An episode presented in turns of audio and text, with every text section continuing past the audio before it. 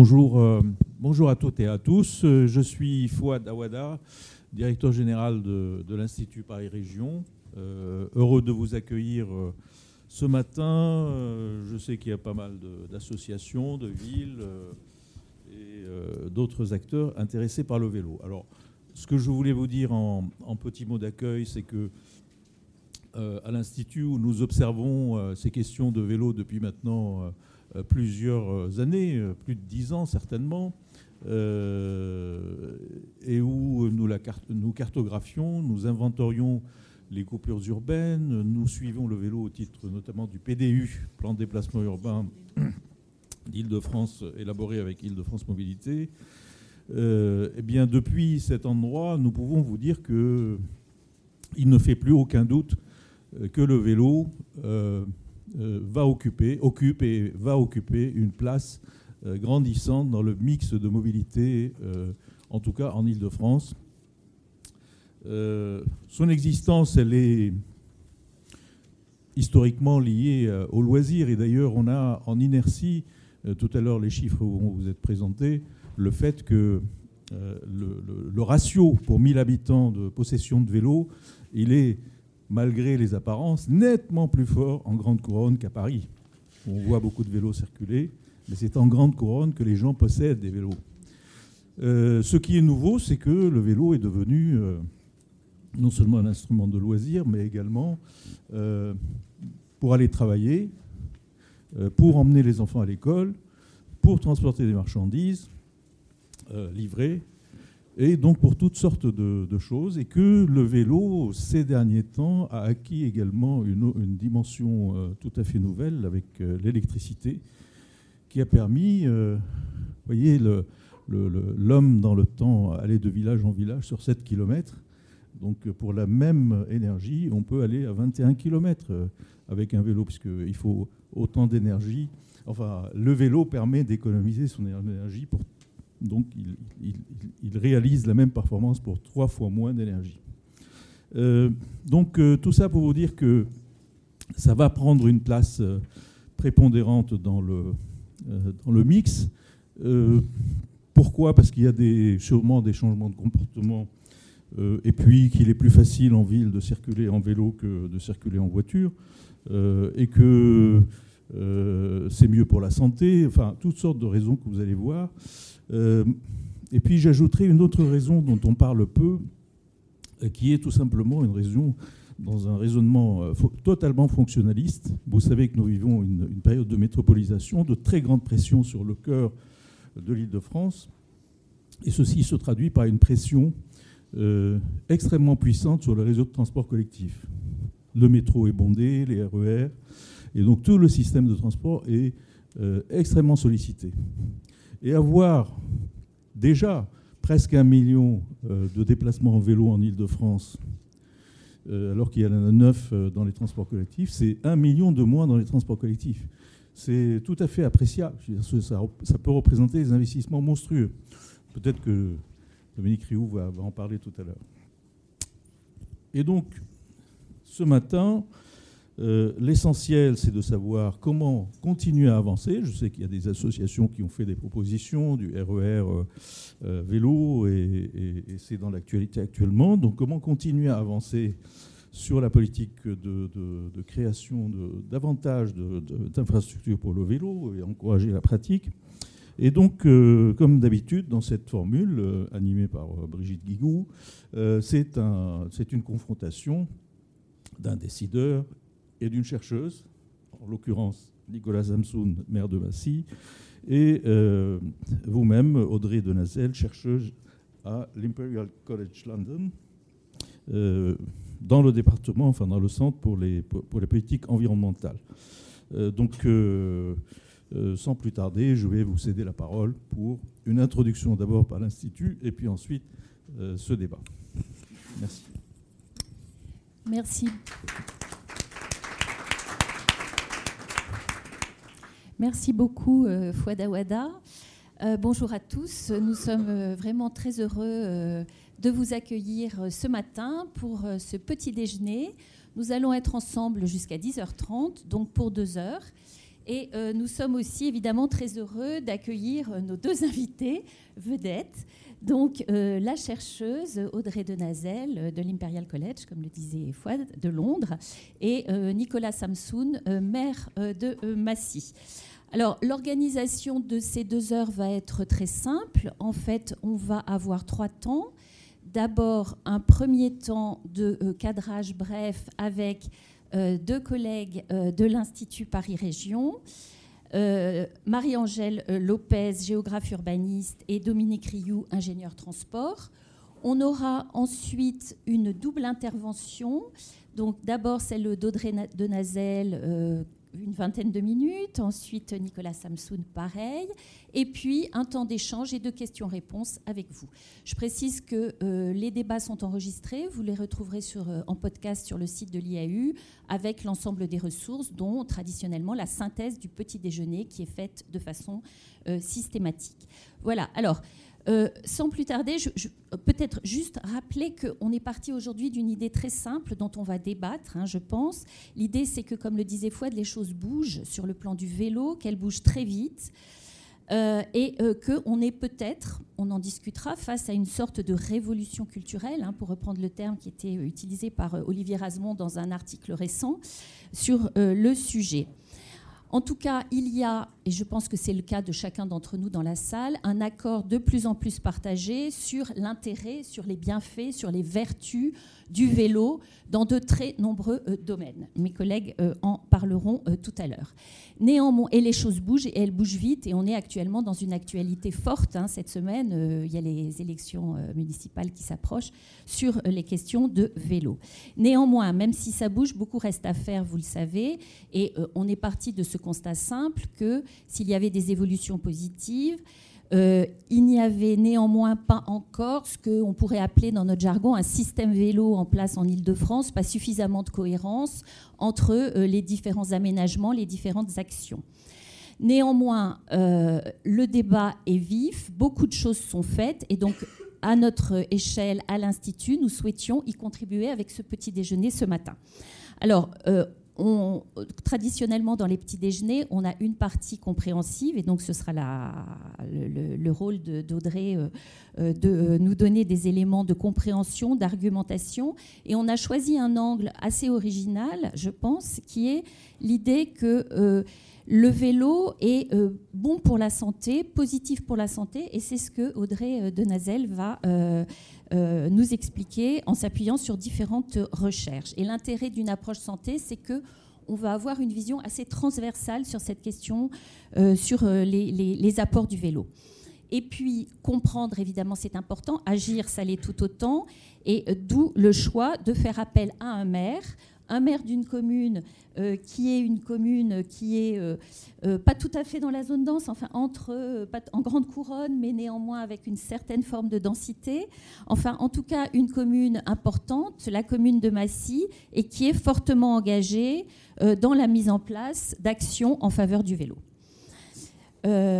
donc voilà les deux, les quelques idées et les quelques objectifs de ce petit déjeuner. Alors, sans plus tarder, je donne la parole à Marie-Angèle Lopez et euh, Dominique Rioux pour un cadrage euh, à partir des données de l'Institut, un cadrage très bref.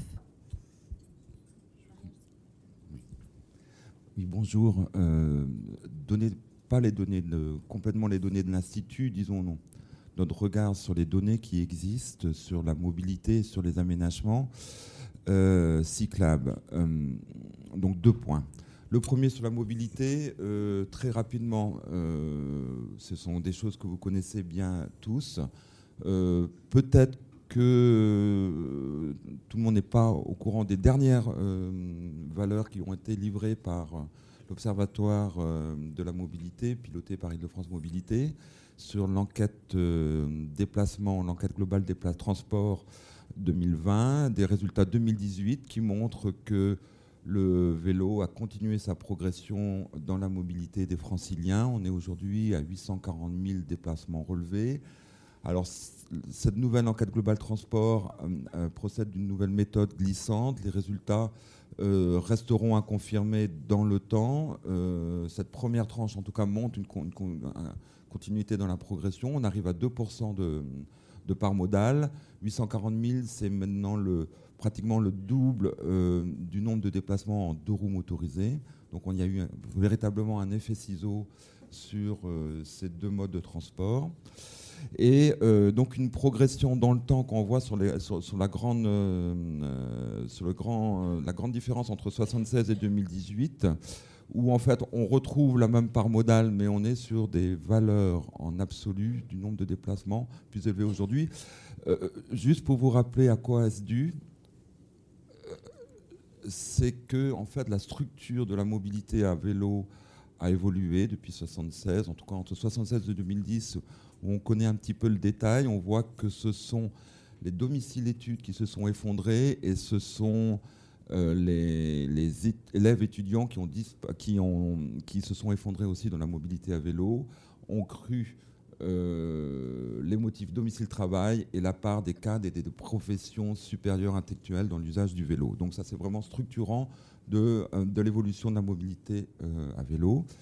Et j'ai passé vite ici un petit zoom sur, euh, sur l'évolution de la mobilité à Paris, parce que c'est un petit peu particulier, euh, pour deux raisons. D'une part, parce qu'on l'oublie, Paris n'avait pas de mobilité à vélo par le passé, contrairement au reste de l'île de France. Donc il y a un phénomène tout à fait récent qui émerge dans les années 90. Euh, et qui va vite. Et en même temps, on voit que euh, Paris aussi est, particulier parce que cette ville bénéficie d'un observatoire qui fonctionne depuis, depuis 20 ans et qui produit un, indice du trafic dont on voit la progression en base 100, une progression régulière depuis, depuis 20 ans. Donc qui est un peu à l'aune de, de ce qui peut se passer ailleurs, qu'on ne sait pas aujourd'hui observer dans le GT 2020, parce que les résultats sont encore partiels. Des résultats de détail par territoire comme on a ici avec EGT 2010, on ne peut pas encore les avoir.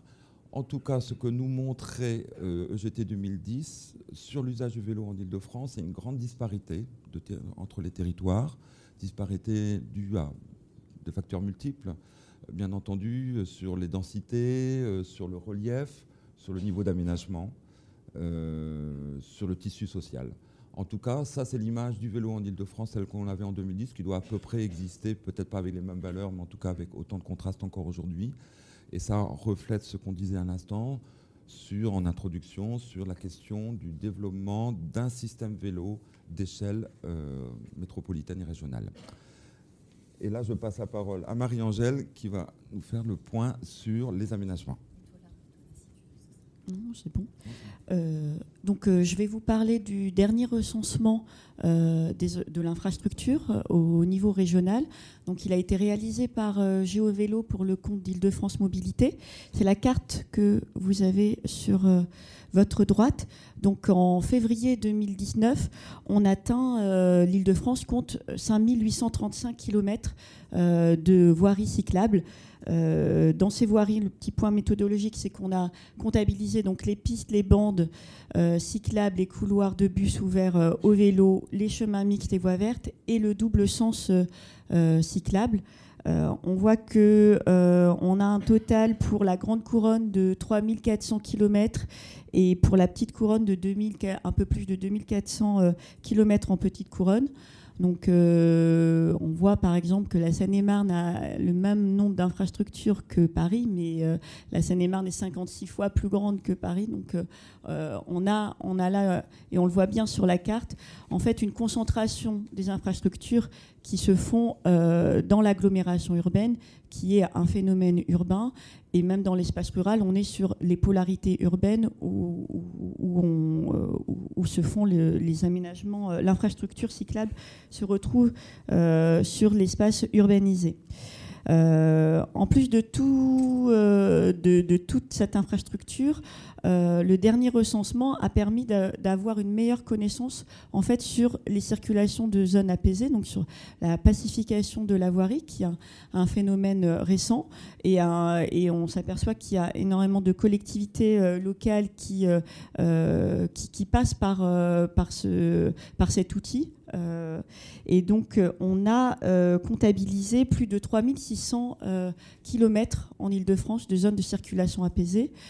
Juste un petit point méthodologique aussi là-dessus. la carte qui est représentée ne représente pas l'ensemble des zones de circulation apaisée.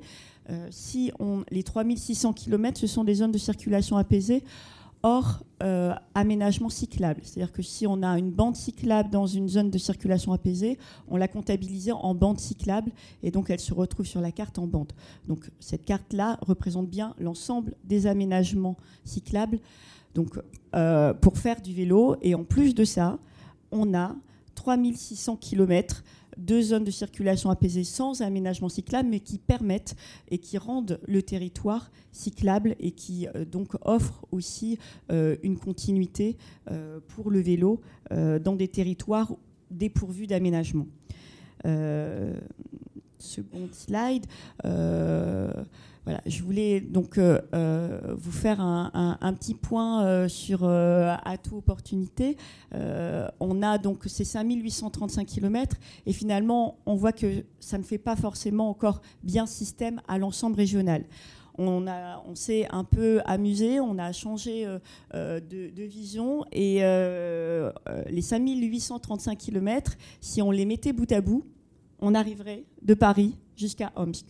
Donc euh, c'est pour euh, vous montrer euh, la, quantité finalement d'infrastructures qu'on peut avoir, le, changement de regard aussi que l'on peut l'avoir, et évidemment appuyer sur le fait qu'aujourd'hui encore l'ensemble de ces linéaires ne fait pas totalement système, qu'on a des aménagements et des services très hétérogènes selon les territoires. Euh, mais euh, bien sûr avec euh, des territoires, des communes modèles qui font école. Donc c'est pour ça qu'on a invité aujourd'hui Massy, mais il y en a, il y en a bien d'autres aussi en Ile-de-France. il y a une montée aussi des, intercommunalités sur, sur cette problématique on a donc euh, en parallèle par rapport à, la pratique de mobilité, on voit quand même qu'au niveau de l'infrastructure, on a une dynamique qui est à l'œuvre avec plus de 40% d'augmentation depuis 2012. Euh, Et puis euh, une ingénierie qui, qui commence à, vraiment se développer et s'affirmer. On a bien sûr les départements qui sont des acteurs dans la maîtrise d'ouvrage depuis très longtemps, mais ces dernières années, ils sont en train de revoir tout leur schéma directeur euh, et donc accorder une plus grande place à la voirie. Pour euh, ne citer que euh, le département de Seine-Saint-Denis qui vient de, voter leur nouveau plan vélo et qui veulent rendre cyclable l'ensemble de leur voirie départementale. Donc c'est un changement de mentalité, de, de, braquet. Donc l'ingénierie voilà, se, commence à, à vraiment s'organiser, s'affirmer.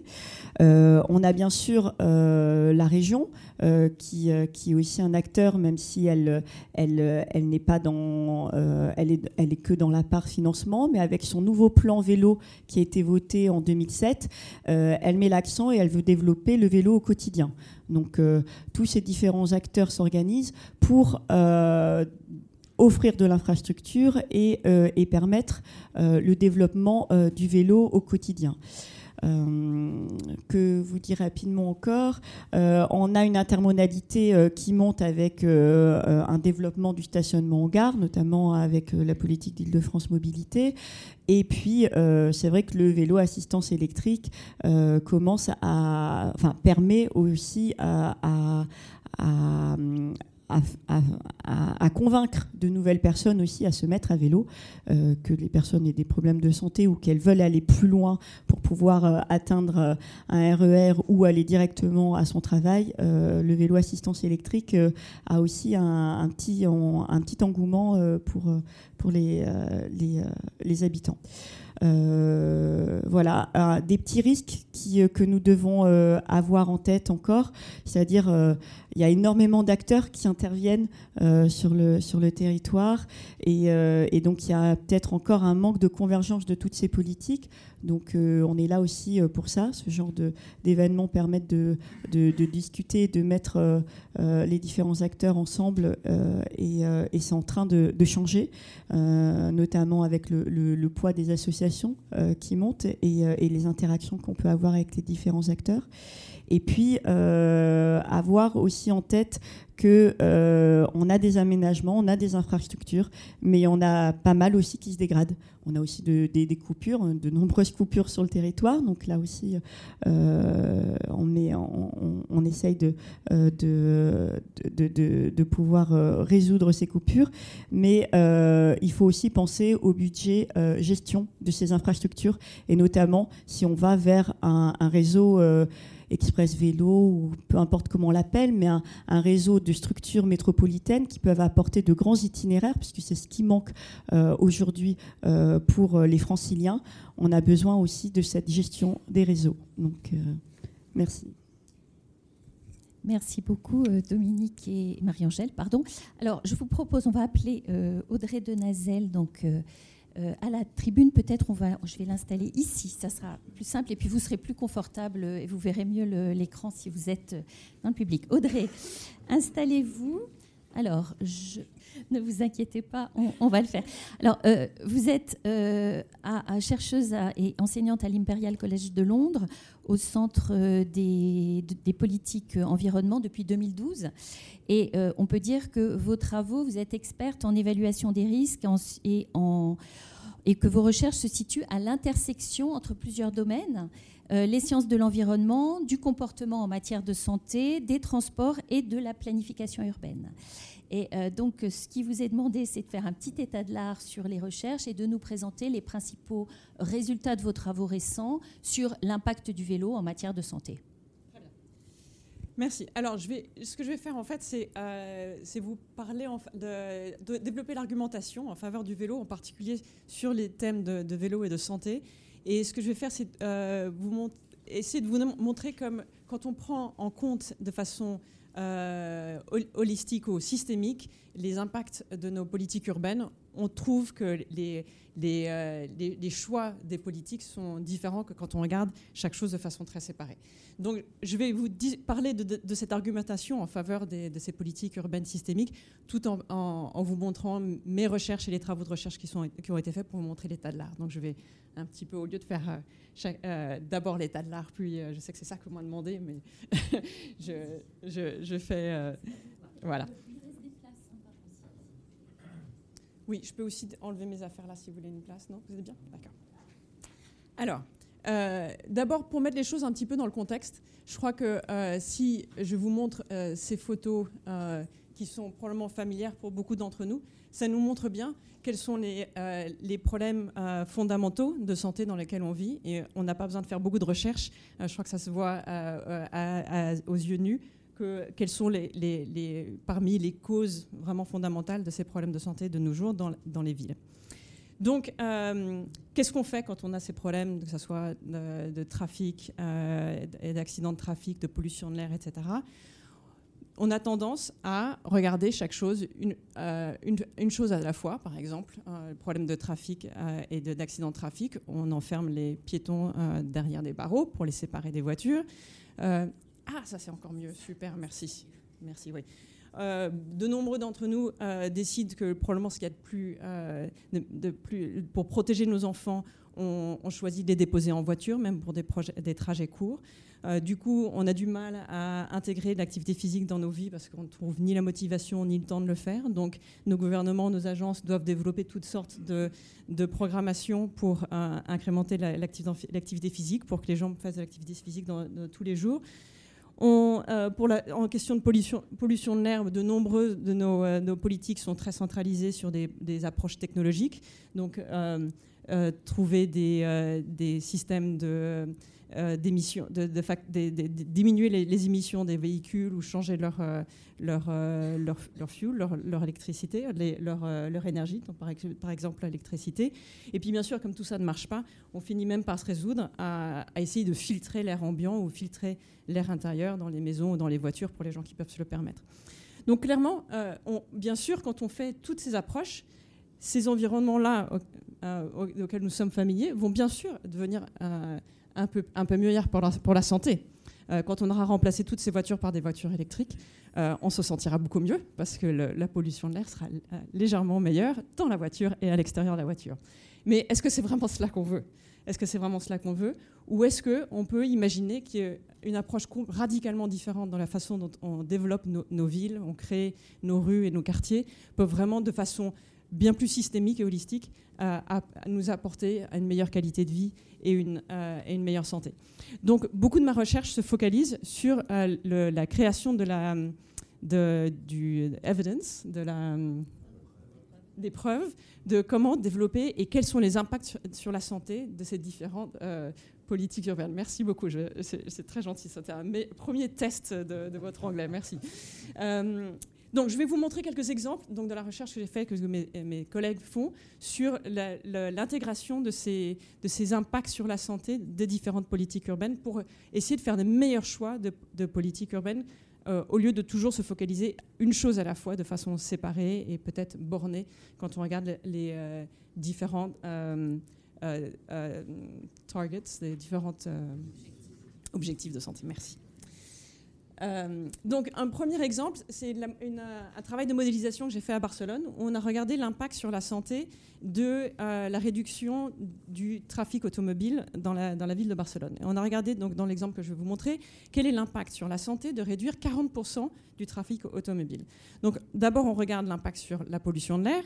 Et on voit qu'en réduisant 40% du trafic automobile dans la ville de Barcelone, on peut euh, environ euh, éviter euh, une, dizaine de morts chaque année grâce aux réductions de la pollution de l'air.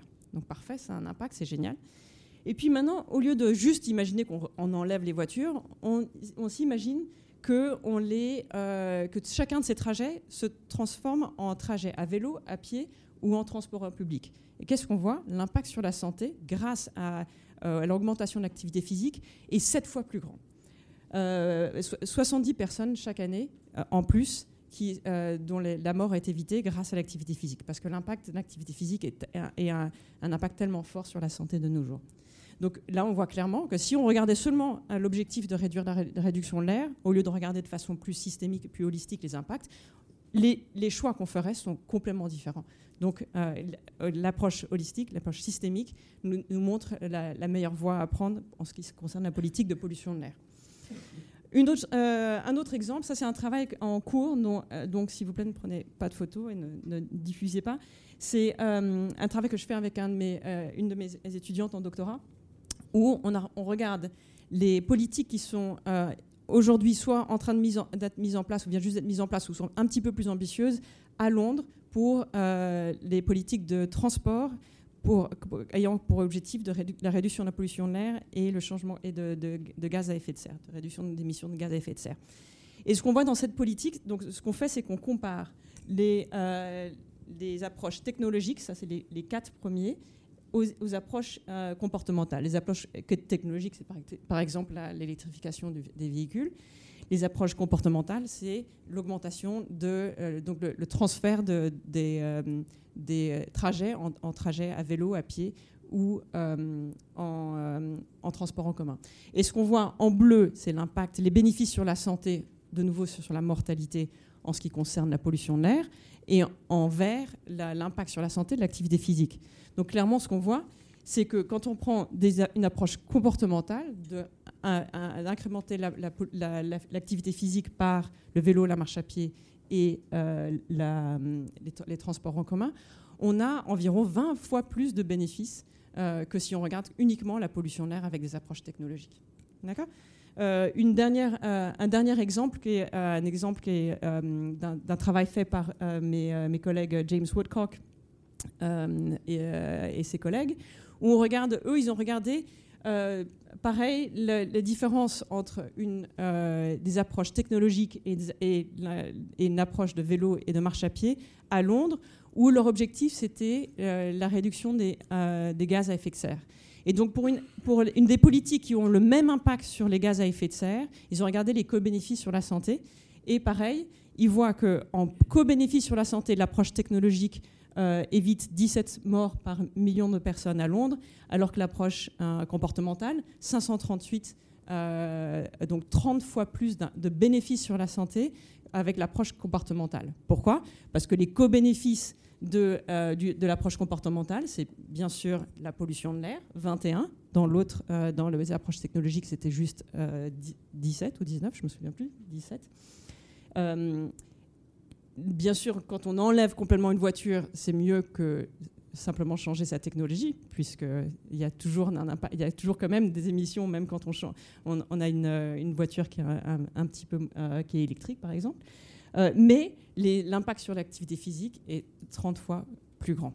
Donc clairement, dans tous ces exemples, on voit que si on prend une approche systémique, au lieu de simplement regarder euh, l'objectif de, par exemple, pollution de l'air ou changement climatique, si on regarde tous les impacts, les sortes de solutions qui émergent comme étant beaucoup plus euh, euh beaucoup, beaucoup plus intéressantes, sont les approches qui encouragent euh, l'activité physique, la marche à pied, le vélo. Mais bien sûr, tout ça, ce n'est pas juste euh, une question de, vie et de mort, et on a beaucoup plus d'impact sur la santé, sur notre qualité de vie, à travers les politiques de vélo, qui sont parfois pas forcément très faciles de, quantifier, mais qui sont euh, euh, clairement là de toute façon. Alors je vais vous montrer quelques exemples aussi des travaux de recherche sur ces, autres types d'impacts qui ne sont pas juste la mortalité. Alors nous avons fait une, étude euh, financée par l'Europe qui s'appelle PASTA, où nous avons regardé à travers sept différentes villes en Europe. vous avez fait une, enquête, nous avons fait une enquête d'environ 10 000 personnes où on a posé beaucoup de questions sur les, euh, modes de transport et les, perceptions que les gens ont sur leur santé, sur leur qualité de vie. Et euh, là, je vous montre, euh, pour commencer, l'impact sur la, perception de, santé. Donc la perception de santé est importante parce que c'est un marqueur de santé, mais c'est aussi, ça vous donne une idée de comment les gens se sentent dans leur vie, quelle est leur, qualité de vie. Et ce qu'on voit dans, cette, dans, dans, cette, dans ce tableau, c'est que les gens qui font du vélo ou de la marche à pied ont un, effet significatif, euh, statistiquement significatif, pour de, de, bénéfices sur leur perception de santé. Donc la façon de lire cette euh, table, c'est que les, chiffres en gras, les chiffres en gras sont les impacts statistiquement significatifs les chiffres entre parenthèses, c'est l'intervalle de confiance.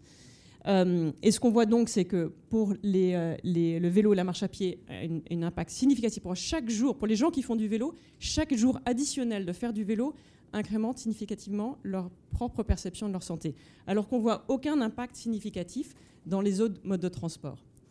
On voit aussi euh, sur le stress, pareil, chaque jour additionnel de faire du vélo euh, réduit statistiquement, significativement euh, euh, la, perception de stress dans sa vie de tous les jours, alors que les autres, les autres modes de transport n'ont pas d'impact sur le stress.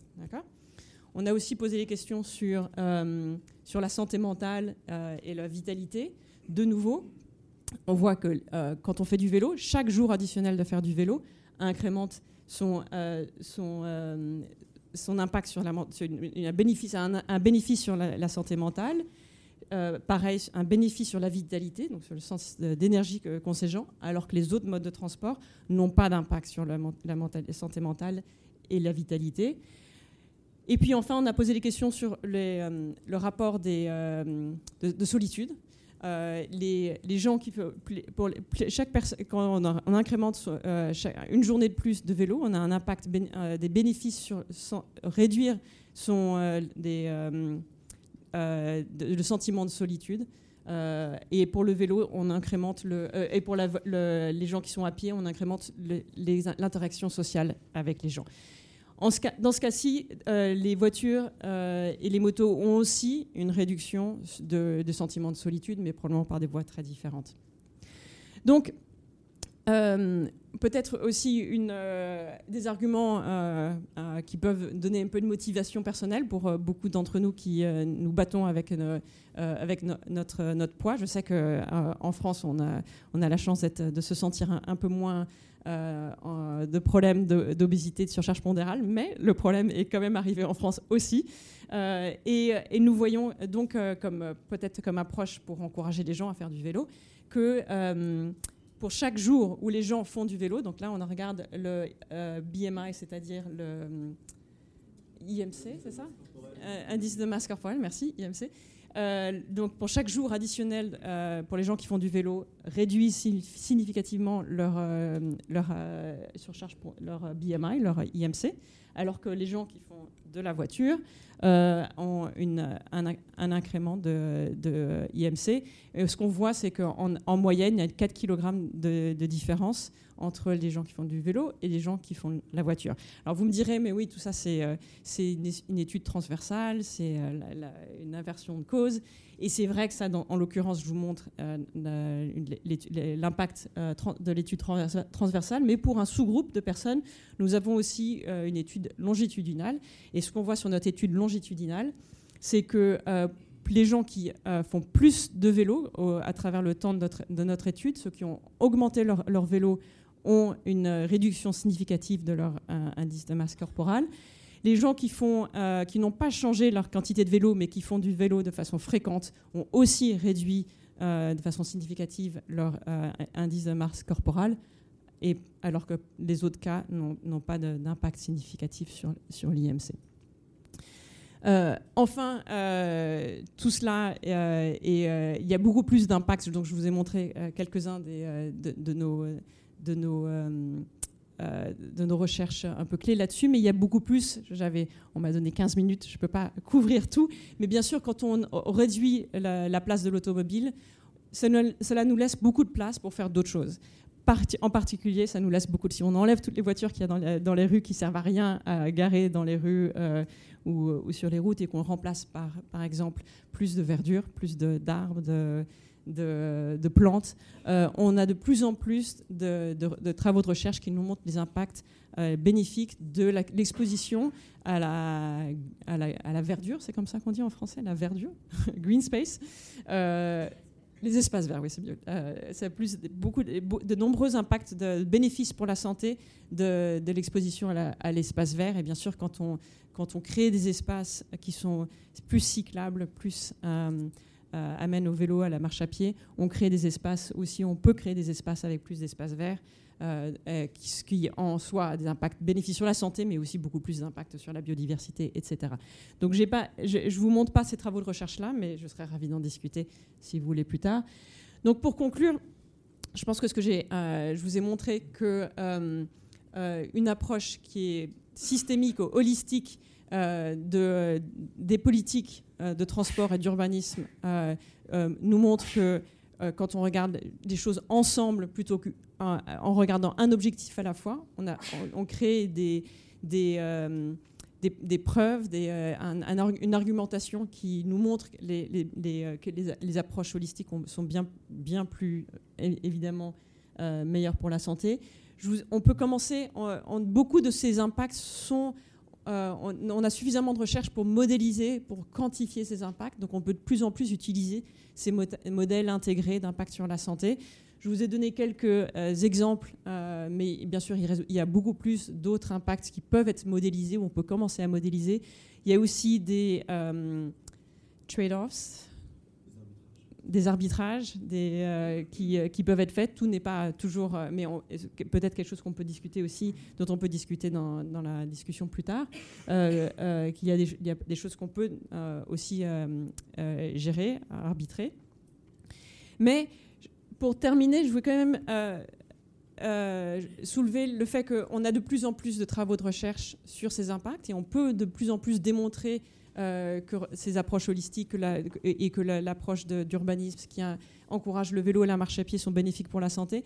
Mais ces travaux de recherche existent quand même depuis longtemps. il y en a de plus en plus et on se demande pourquoi est-ce n'y a toujours pas assez de, de, prise en compte de, ces, de ces, recherches dans la, réalité de, nos politiques de nos jours.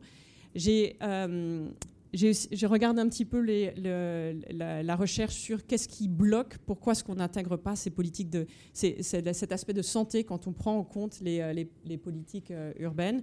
je vous donne juste, je ne vais pas recommencer une nouvelle présentation, mais juste pour donner quelques idées des, des, des principaux résultats que j'ai trouvés. Je pense que euh, d'un côté, oui, on a beaucoup de recherches et on peut encore faire euh, des preuves, mais je pense que si on continue euh, dans ces aspects de recherche, l'important, c'est pas juste de regarder les, bénéfices un à un, mais vraiment de regarder les bénéfices dans nos travaux de, recherche ensemble, donc de, façon systémique, mais aussi de co-créer ces travaux de recherche. C'est-à-dire que quand on développe un travail de recherche, que ça soit en partenariat avec les gens qui vont utiliser ces résultats. Donc en partenariat avec euh, la région Île-de-France, par exemple, avec les gens qui, qui pourront euh, mettre en place des politiques qui sont euh, des résultats de cette recherche. Donc la co-création, je pense, est de plus en plus importante pour que ça soit relevant, que ça soit pertinent, merci, pour, pour les gens qui, qui utilisent ces travaux de recherche. Euh, beaucoup de choses peuvent être faites pour créer des alliances. Et je pense que quand on crée ces, preuves d'impact systémique, c'est une opportunité de créer des alliances entre les gens qui travaillent en, en, silo. En silo, on dit les gens qui travaillent en silo, ça leur donne une opportunité de travailler ensemble. Et je pense qu'il faut beaucoup de plus en plus euh, changer la façon dont on fonctionne dans nos institutions pour qu'on soit de, de, certaine façon obligé de parler avec ses collaborateurs, avec ses, avec ses voisins dans différents euh, euh, départements. Euh, pour, pour encourager cette, cette, approche holistique. Et puis finalement, en fin de compte, les décideurs politiques sont ceux qui doivent, on va en entendre parler dans un, dans un, instant, mais sont vraiment ceux qui, qui souvent sont l'impulsion pour que ces choses se, se, fassent. Et donc, il faut qu'on réfléchisse aussi à comment est-ce qu'on fait pour encourager cette, euh, ce, dévouement politique, qui est, qui est un euh, political will, une, demande politique. Will? Une volonté, pour qu'il y ait une vraie volonté politique. Et je pense que pour qu'il y ait une vraie volonté politique, on a besoin d'engager de, vraiment tous les secteurs euh, publics, privés, tout le monde pour créer cette vision et encourager, montrer aux décideurs politiques que c'est vraiment un vrai besoin. Et moi, mon impression, c'est que on a besoin de créer une vision de ce que le monde peut, auquel le, monde peut ressembler. Je pense que beaucoup de personnes euh, ne peuvent pas imaginer un monde sans voiture, une rue sans voiture, un quartier sans voiture, mais si on peut montrer cette approche où on dit, mais en fait c'est possible, la vision future est absolument peu ressembler, ça c'est Fleet Street, une rue euh, pleine de voitures aujourd'hui, à, Londres, mais il n'y a pas de raison que ça ne ressemble pas à ça, cette, rue. Et, si on arrive à, engager le public pour qu'ils aient cette vision, je pense qu'on peut, à travers cette, euh, ce, cette, euh, cette vision, encourager les politiques, montrer aux politiques que le public est derrière eux. Donc j'espère que vous me, rejoindrez à, essayer de créer cette euh, vision et, et, créer, que cette vision et ce rêve deviennent une réalité. Merci beaucoup.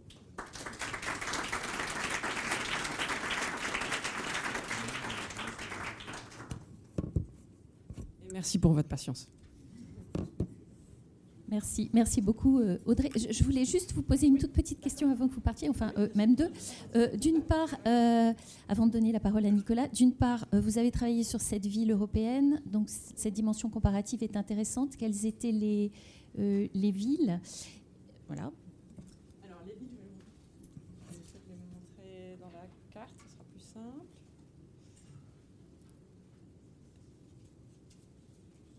Voilà, on le voit pas très bien, mais donc il y avait Londres, Anvers, euh, Anvers en Belgique, donc euh, Barcelone, euh, Vienne, Rome, Zurich et Orebro, Orebro en Suède. D'accord. Et sans rentrer dans le, dans le détail euh, de chaque situation, est-ce que vous avez noté des différences significatives par métropole? Est-ce qu'il y a des formes de typologie qui, qui, peuvent émerger peut-être entre différents types de métropoles? Alors, notre, notre approche pour l'enquête pour était, était assez... Euh, on ne peut pas vraiment comparer euh, chaque ville dans notre, dans notre approche, tout simplement parce qu'on n'a pas fait un, une dit, aléatoire, un sampling aléatoire. Euh, un échantillon aléatoire. Donc on peut pas, l'enquête n'est pas faite pour comparer les villes, mais bien sûr, on a choisi des villes qui ont de grandes euh, différences au niveau d'urbanisme. Et bien sûr, dans, des villes comme Anvers ou, Zurich, il y a une grande proportion de, cyclistes, alors que Londres ou Barcelone, une toute petite proportion de cyclistes. Et c'est bien sûr dû à l'aspect urbain. On nous sommes en train de faire des une analyse en ce moment sur l'impact urbain, les, différents euh, euh, euh, qui est des pistes cyclables, la densité, la mixité des, euh, usages de sol, etc., sur, le, changement de comportement et sur les différentes attitudes et l'étude des différents comportements. Donc, c'est des travaux qu'on n'a pas encore terminés. On n'a pas terminé toutes les études, euh, toutes les analyses, mais on est en train de voir ça. Une, analyse qu'on a terminée, par contre, c'est sur l'utilisation des, des, vélos électriques, puisqu'on en parlait un petit peu plus tôt. Et, ce qu'on voit, c'est que, parce que je pense que pour beaucoup de gens, le on se pose des vraies questions sur le vélo électrique parce que, bien sûr, euh, comme, c'était dit plus tôt, c'est très pratique parce que ça utilise moins d'énergie, mais en même temps, c'est pas bien parce que ça utilise moins d'énergie euh, personnelle, euh, physique. mais ce qu'on voit, c'est que les gens qui utilisent leur, vélo électrique, en fait, doublent leur distance. donc, au lieu de remplacer des trajets courts, euh, c'est les gens qui utilisent les vélos électriques, du moins dans notre, euh, dans notre échantillon, euh, ont double leur distance de vélo. Donc en fait, ils, ont, en fin de compte, ils ont le même niveau d'activité physique que les cyclistes normales. Donc ça, c'est un très bon résultat en, faveur du vélo électrique pour le moment. D'accord. Et donc, vous, j'avais envie de vous poser la question de la réception de vos travaux. Vous y avez, enfin, en partie répondu en identifiant des obstacles. Euh, en, Grande-Bretagne, vous êtes basé à Londres. Est-ce que euh, vous avez euh, le sentiment que cette transversalité, cette coproduction sur ce type de travaux avance Est-ce que quel est, votre Est-ce que vous arrivez à faire bouger bouger les lignes en quelque sorte? Jamais assez, jamais assez. Je pense que je pense que le à Londres pour le moment, même si on a un maire qui, qui Sadiq Khan, qui, qui exprime très bien le désir de, d'encourager le vélo, la marche à pied, qui a cette vision dans la réalité. Donc il y, a, à Londres, il y a ce qui s'appelle une stratégie de healthy streets, des, des, des, villes, villes santé. On a une note rapide d'ailleurs de l'institut euh, sur euh, précisément sur ce thème qui est, qui est sur le présentoir. Donc c'est une stratégie qui est euh, une stratégie, stratégie, officielle, mais c'est très incrémentoire. C'est-à-dire que dès, dès que donc c'est petit à petit. Euh, euh, donc, euh, à, chaque fois qu'il y a un nouveau développement, le développement doit prendre en compte cet aspect healthy streets. Donc, ils doivent gérer, créer des, des environnements. Mais c'est très, c'est pour chaque nouveau développement. Je pense que cette vision de vraiment complètement changer les choses n'est pas encore là. Le, maire a fait beaucoup de choses, par exemple, sur la pollution d'air à travers le, les low emission zones, ultra low emission zones, ULEZ. Les zones de basse émission les zones à faible, émission. Et c'est soi-disant controversial, mais en fait, ça ne l'est pas tellement, parce que tout ce que ça demande, c'est que les gens changent de voiture, d'une voiture à une autre voiture. Et, c'est déjà vu comme quelque chose d'exceptionnel, extraordinaire, quelle mer fantastique nous avons. Mais en fait, cette vision vraiment complètement différente de il faut changer la façon dont on crée nos villes n'est pas encore vraiment là. Même si, euh, effectivement, quand je, je, parle à, la, mairie, à la, euh, au, département de transport, tout le monde a l'air d'être très en faveur, mais dans la réalité des choses, on n'en est pas encore là. Et est-ce qu'il y a une constitution d'un de réseau de recherche euh, euh, européen autour de ces questions? Manifestement oui. Et quelle est la place des chercheurs français? Alors, les chercheurs français, je ne sais pas. Avant de donner la parole à la salle et aux chercheurs français qui sont sans doute présents. Euh, moi, je, suis souvent surprise qu'il dans, les réseaux européens, il y a moins de chercheurs français que, d'autres. Euh, je, me pose souvent cette question. Euh, pourquoi? C'est peut-être les réseaux auxquels je fais partie moi. Je ne connais pas tous les réseaux. Il y a bien sûr la présence française, mais pas, pas autant que, que d'autres pays, il me semble. Euh, je ne sais pas si c'est le langage qui bloque ou, quoi, mais je pense qu'il y a un vrai effort qui, doit être fait pour, euh, pour que, les, que les, Français soient plus intégrés dans les, dans les réseaux. Bien sûr, il y a beaucoup de Français, mais je trouve moins. moins.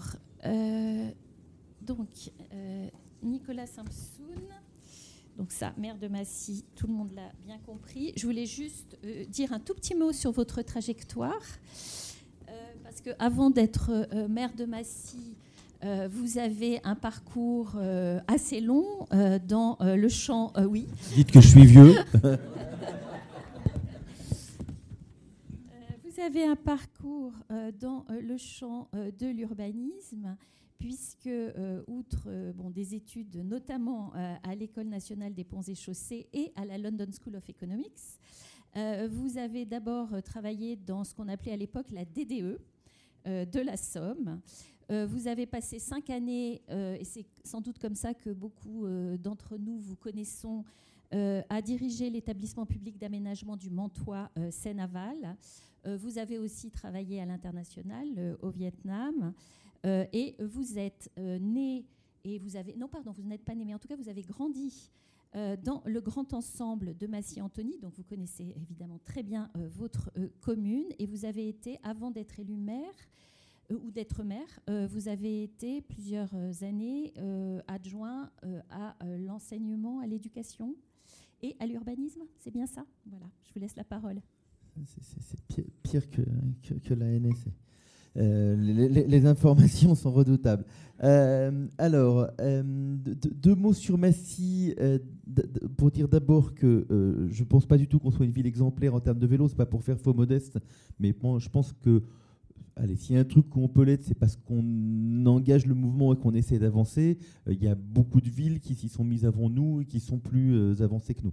C'est une ville, alors effectivement, de, grande couronne. Euh, on est à 10 km au sud de Paris. Ça m'amuse, je vais être taquin deux secondes sur la question de la zone dense. c'est marrant cette formule-là. Il n'y a que les gens qui pensent que la métropole du Grand Paris est un truc qui a du sens euh, ou la préfecture de police euh, qui parle de la zone dense. la limite entre Massy et Antony, juste on s'en aperçoit pas quand on passe. Euh, et donc évidemment, on est dans l'urbanisation continue depuis, depuis Paris et, et dans, la, dans la même zone. c'est une ville largement construite dans les années 60, hein, avec deux grandes opérations d'urbanisme. C'est une ville de la bagnole, hein, c'est une ville du, du pompidolisme et de euh, il faut adapter la ville à la voiture, ce qui complique quand même parfois un peu les choses, hein, pour être très concret dans des aménagements. C'est-à-dire que quand euh, le stationnement des gens, il n'est pas souterrain, mais sur l'espace public, et que les rues, elles sont faites euh, autour de la bagnole, ben, il y a un moment, c'est un petit peu plus compliqué que dans d'autres tissus. Enfin, chaque tissu a ses complexités, mais disons que celui-là est vraiment organisé autour de, la voiture. C'est voilà à quoi ça ressemble. Alors, je vais pas euh, faire une présentation détaillée, hein, mais ça, c'est la garde Massy Palaiso, donc c'est les infrastructures de C'est caricatural de la banlieue. Hein. C'est une ville qui est à la fois bien desservie, mais totalement découpée par les infrastructures. Euh, c'est euh, deux grands ensembles. Hein. Vous, vous, connaissez, vous, à vue d'œil les tissus de grands ensembles. C'est de la zone industrielle qu'on transforme autour de, de, la gare. c'est voilà, une caricature de ville de banlieue. Euh, plutôt sympa à vivre par ailleurs, mais euh, qui a ses, complexités pour passer au, pour passer au vélo.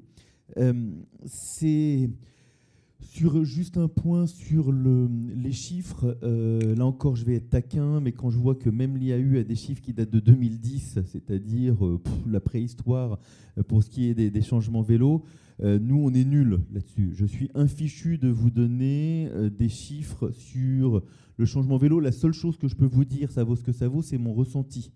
C'est-à-dire que euh, à la fin des années 90, euh, euh, quand, je quand je voyais des gens à vélo dans ma scie, en fait, il y avait deux personnes qui se baladaient à vélo, un homme et une femme. Donc si c'était un homme, on savait que c'était une telle, c'était une, femme, on savait que c'était une Voilà, et puis, point barre, il y avait deux personnes qui se baladaient à vélo dans ma scie. Aujourd'hui, il ne m'arrive pas de prendre mon vélo et de ne pas croiser un autre cycliste et je me déplace quasiment que à vélo dans ma scie. Euh, et, euh, je vois à vue d'œil, c'est-à-dire que je suis absolument catégorique pour dire qu'il y en a plus cette année que l'an dernier de manière significative. Après, euh, ça c'est voilà, c'est du ressenti, c'est pas des c'est pas des chiffres. Alors, j'ai voulu ne surtout pas commencer par les aménagements et les infrastructures euh, parce que je pense que le premier enjeu qu'on a, c'est, euh, dire, c'est de sortir du placard, euh, comme ça a pu être fait il y a quelques années pour d'autres causes. je pense qu'il faut qu'on sorte des militants.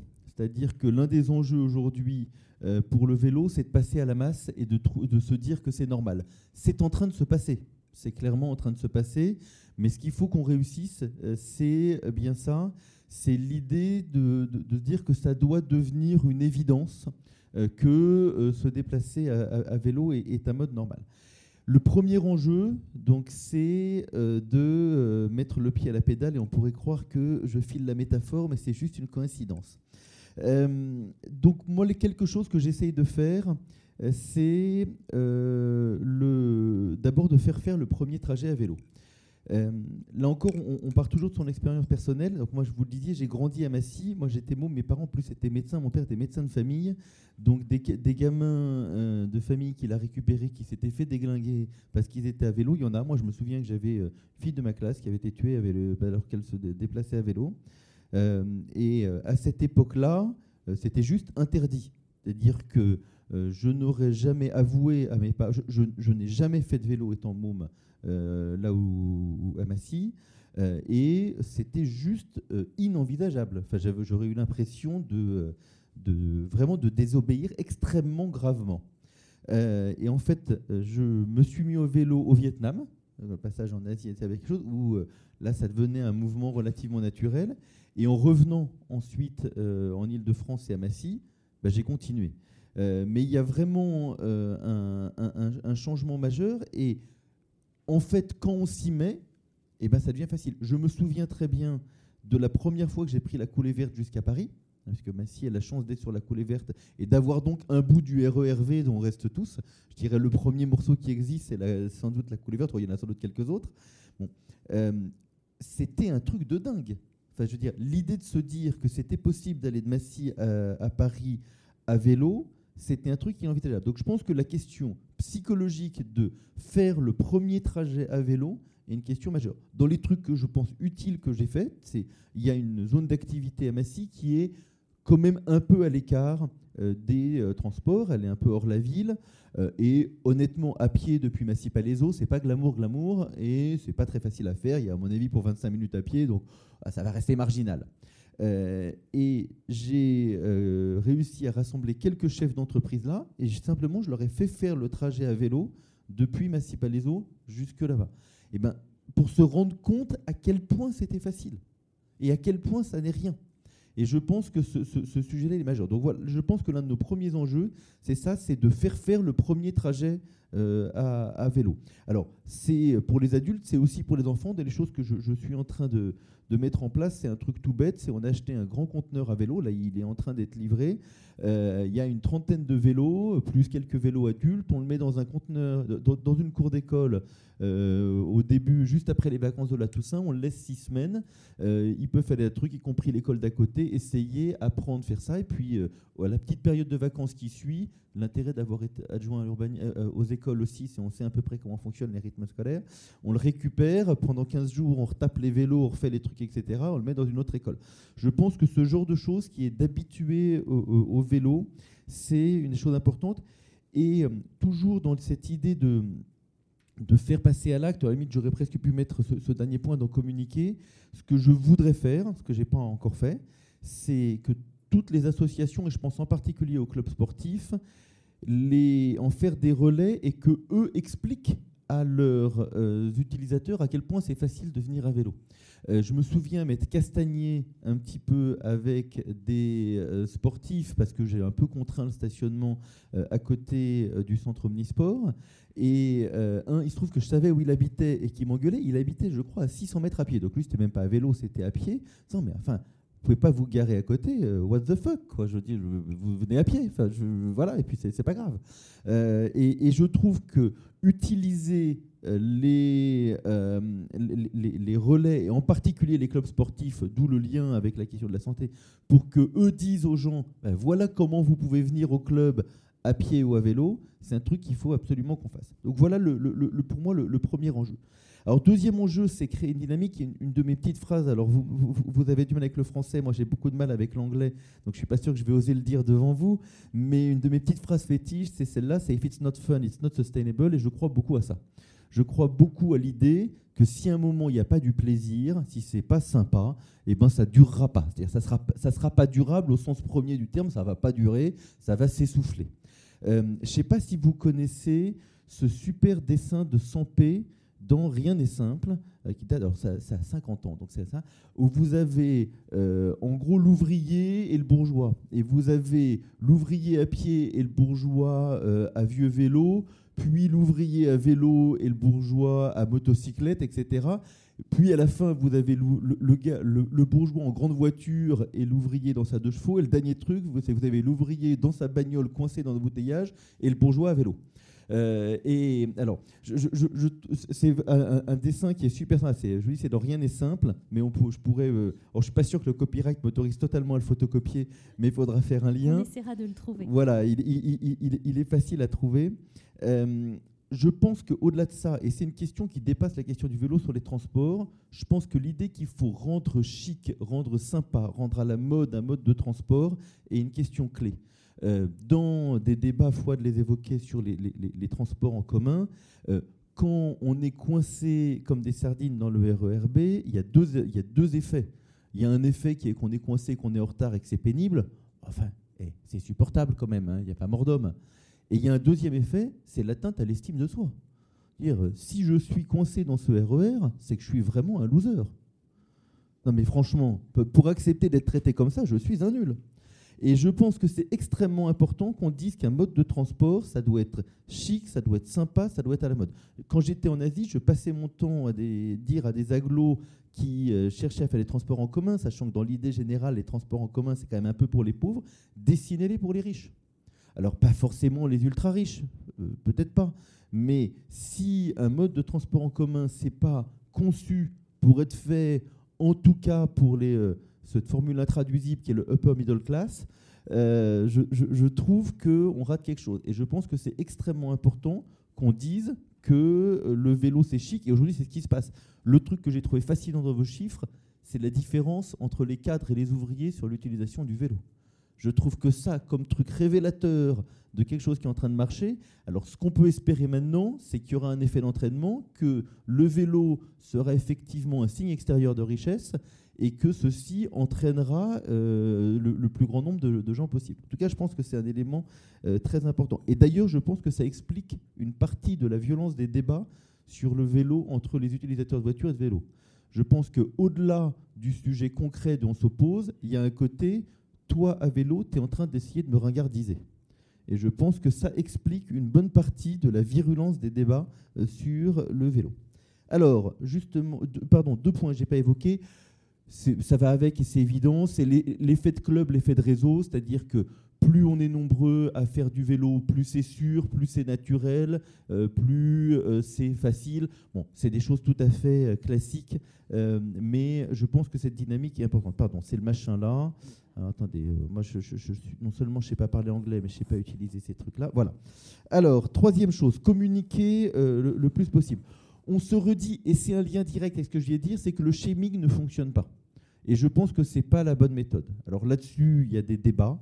Euh, peut-être, et il y a sans doute aussi des considérations politiciennes, je ne vais pas, être, prétendre le contraire, mais j'essaye de ne pas passer mon temps à dire aux utilisateurs de voitures que c'est pas bien. Je pense que ça marche pas bien. Euh, je pense qu'essayer de positiver les messages, ça marche mieux. Je pense qu'accessoirement, notre société a aussi besoin qu'on arrête de se rentrer dans le chou, mais plutôt qu'on essaye de se rassembler positivement. Et donc, il y a aussi des enjeux qui dépassent la question de la mobilité derrière ça. Mais je pense que c'est euh, important de, euh, de, ne pas trop le faire comme ça. Alors, qu'est-ce que je fais? Un des trucs que je fais, c'est de montrer l'exemple, c'est-à-dire que ben, moi, je me balade pratiquement que à vélo euh, dans ma scie. Alors, il y a plein de raisons. Il y a des raisons, c'est mon, il y a des raisons de communication politique. Enfin, je veux dire, je pense que ça n'aura trompé personne ici, qui vont même au-delà de ce que j'espérais. C'est euh, un choix que j'ai fait euh, il y a trois ans. C'est le choix le plus intelligent électoral que j'ai fait, parce que non seulement ça donne une bonne image, mais en plus les gens me voient. C'est-à-dire que moi, je suis devenu maire il y a deux ans. Donc le niveau de notoriété du mec qui devient maire en cours de mandat, c'est moyen-moyen. Allez, je devais être à 30% de notoriété naturelle. Je passe dans la ville, il ne m'arrive pas que je passe dans la ville sans qu'il y ait quelqu'un, hey, monsieur le maire, etc. Ou quelqu'un qui me salue à vélo. C'est-à-dire que l'un des trucs différents entre la voiture et le vélo, c'est que dans la voiture, vous êtes enfermé et il n'y a pas de contact humain. Le vélo, vous voyez. Euh, pour, l'anecdote, là encore, et j'espère que personne ne, le prendra mal, euh, je pense que si aujourd'hui ne votait que les cyclistes sourds, je pense que je suis élu président de la République. Euh, non, mais je, il se trouve que j'ai fait beaucoup d'actions pour l'inclusion de la communauté sourde. On a hissé le drapeau, euh, on a fait beaucoup de choses là. Et euh, la communauté sourde de Massy Active m'a donné un nom en langue des signes qui en fait représente des lunettes et un casque de vélo. voilà. Et donc j'ai fait une petite vidéo pour les remercier là-dessus. Et c'est vrai que ce genre de choses communication euh, indirecte, ça rend les choses très humaines, mais c'est extrêmement utile politiquement. Donc là, c'est un conseil à, alors pas à mes adversaires politiques, vous leur direz pas, mais on va dire à tous les maires qui se présentent, euh, c'est euh, extrêmement rentable politiquement, non seulement parce que ça donne une bonne image et ça, écolo, évidemment, mais aussi parce que ça donne une image humaine et de contact, etc. Donc je pense que ça, c'est très important. Et puis, ça un, autre avantage, c'est effectivement ce que vous disiez, c'est la santé. C'est-à-dire que comme euh, globalement, quand vous êtes maire, vous n'avez pas le temps de faire du sport, euh, le seul moyen de ne pas avoir un indice de masse corporelle, en même temps quand je vous voyais et que je me regardais, je me disais que bon, euh, entre les Anglais et les Français, j'étais pas sûr que c'était les Anglais qui avaient le plus de problèmes d'obésité. Mais bon, mais, c'est parce que vous êtes française en fait. mais le, je, je, pense que c'est important pour évacuer le stress à la fois et puis pour maintenir sa forme physique, c'est quand même extrêmement important. Alors, dans les choses que j'ai faites, je dis l'un des rôles, c'est de montrer l'exemple et de parler. Il y a une petite vidéo, je sais qu'un certain nombre d'entre vous l'ont vue. Il faut juste qu'on la mette. Euh, Nicolas, peut-être on va la regarder après. On la regardera après. D'accord, ça va être trop compliqué sinon techniquement. Euh, bah, je, je, referai un petit commentaire quand on la fera après. Alors, on va quand même passer maintenant, une fois que j'ai parlé de sensibilisation, etc. Ce qui me paraît vraiment extrêmement important, on va quand même passer euh, à la question des, des, des infrastructures. Alors, avec quelques, euh, quelques éléments. Bon, je vais dire quelques évidences, mais euh, oui, les infrastructures, c'est quand même une partie du nerf de la guerre. Enfin, y a, ça, ça, va de soi, c'est compliqué, mais il faut qu'on le fasse. Alors ça va du absolument nécessaire, indispensable RER e vélo, il faut qu'on y aille, il faut qu'on avance, il faut qu'on aille plus vite, mais je, je pense que le, la prise de conscience par, euh, par Valérie Pécresse, entre autres, et, euh, y est parfaitement. Donc après, il va falloir transformer dans les actes. C'est pas si simple, hein, ça ne se décrète pas comme ça. Mais je pense que la conviction qu'il faut le faire, elle y est. Euh, on a tout un sujet de, des différentes infrastructures dont il faut jouer. Alors effectivement, les pistes, bien sûr, les contresens cyclables, le CD, le passage vélo qui marche bien, même s'il faut passer du temps à l'expliquer. Tout, ça, il faut y aller. Moi, j'ai euh, un point de débat là-dessus, c'est la question de la rigidité des normes, de ce qu'il faut faire, etc. Où j'ai plein de doutes.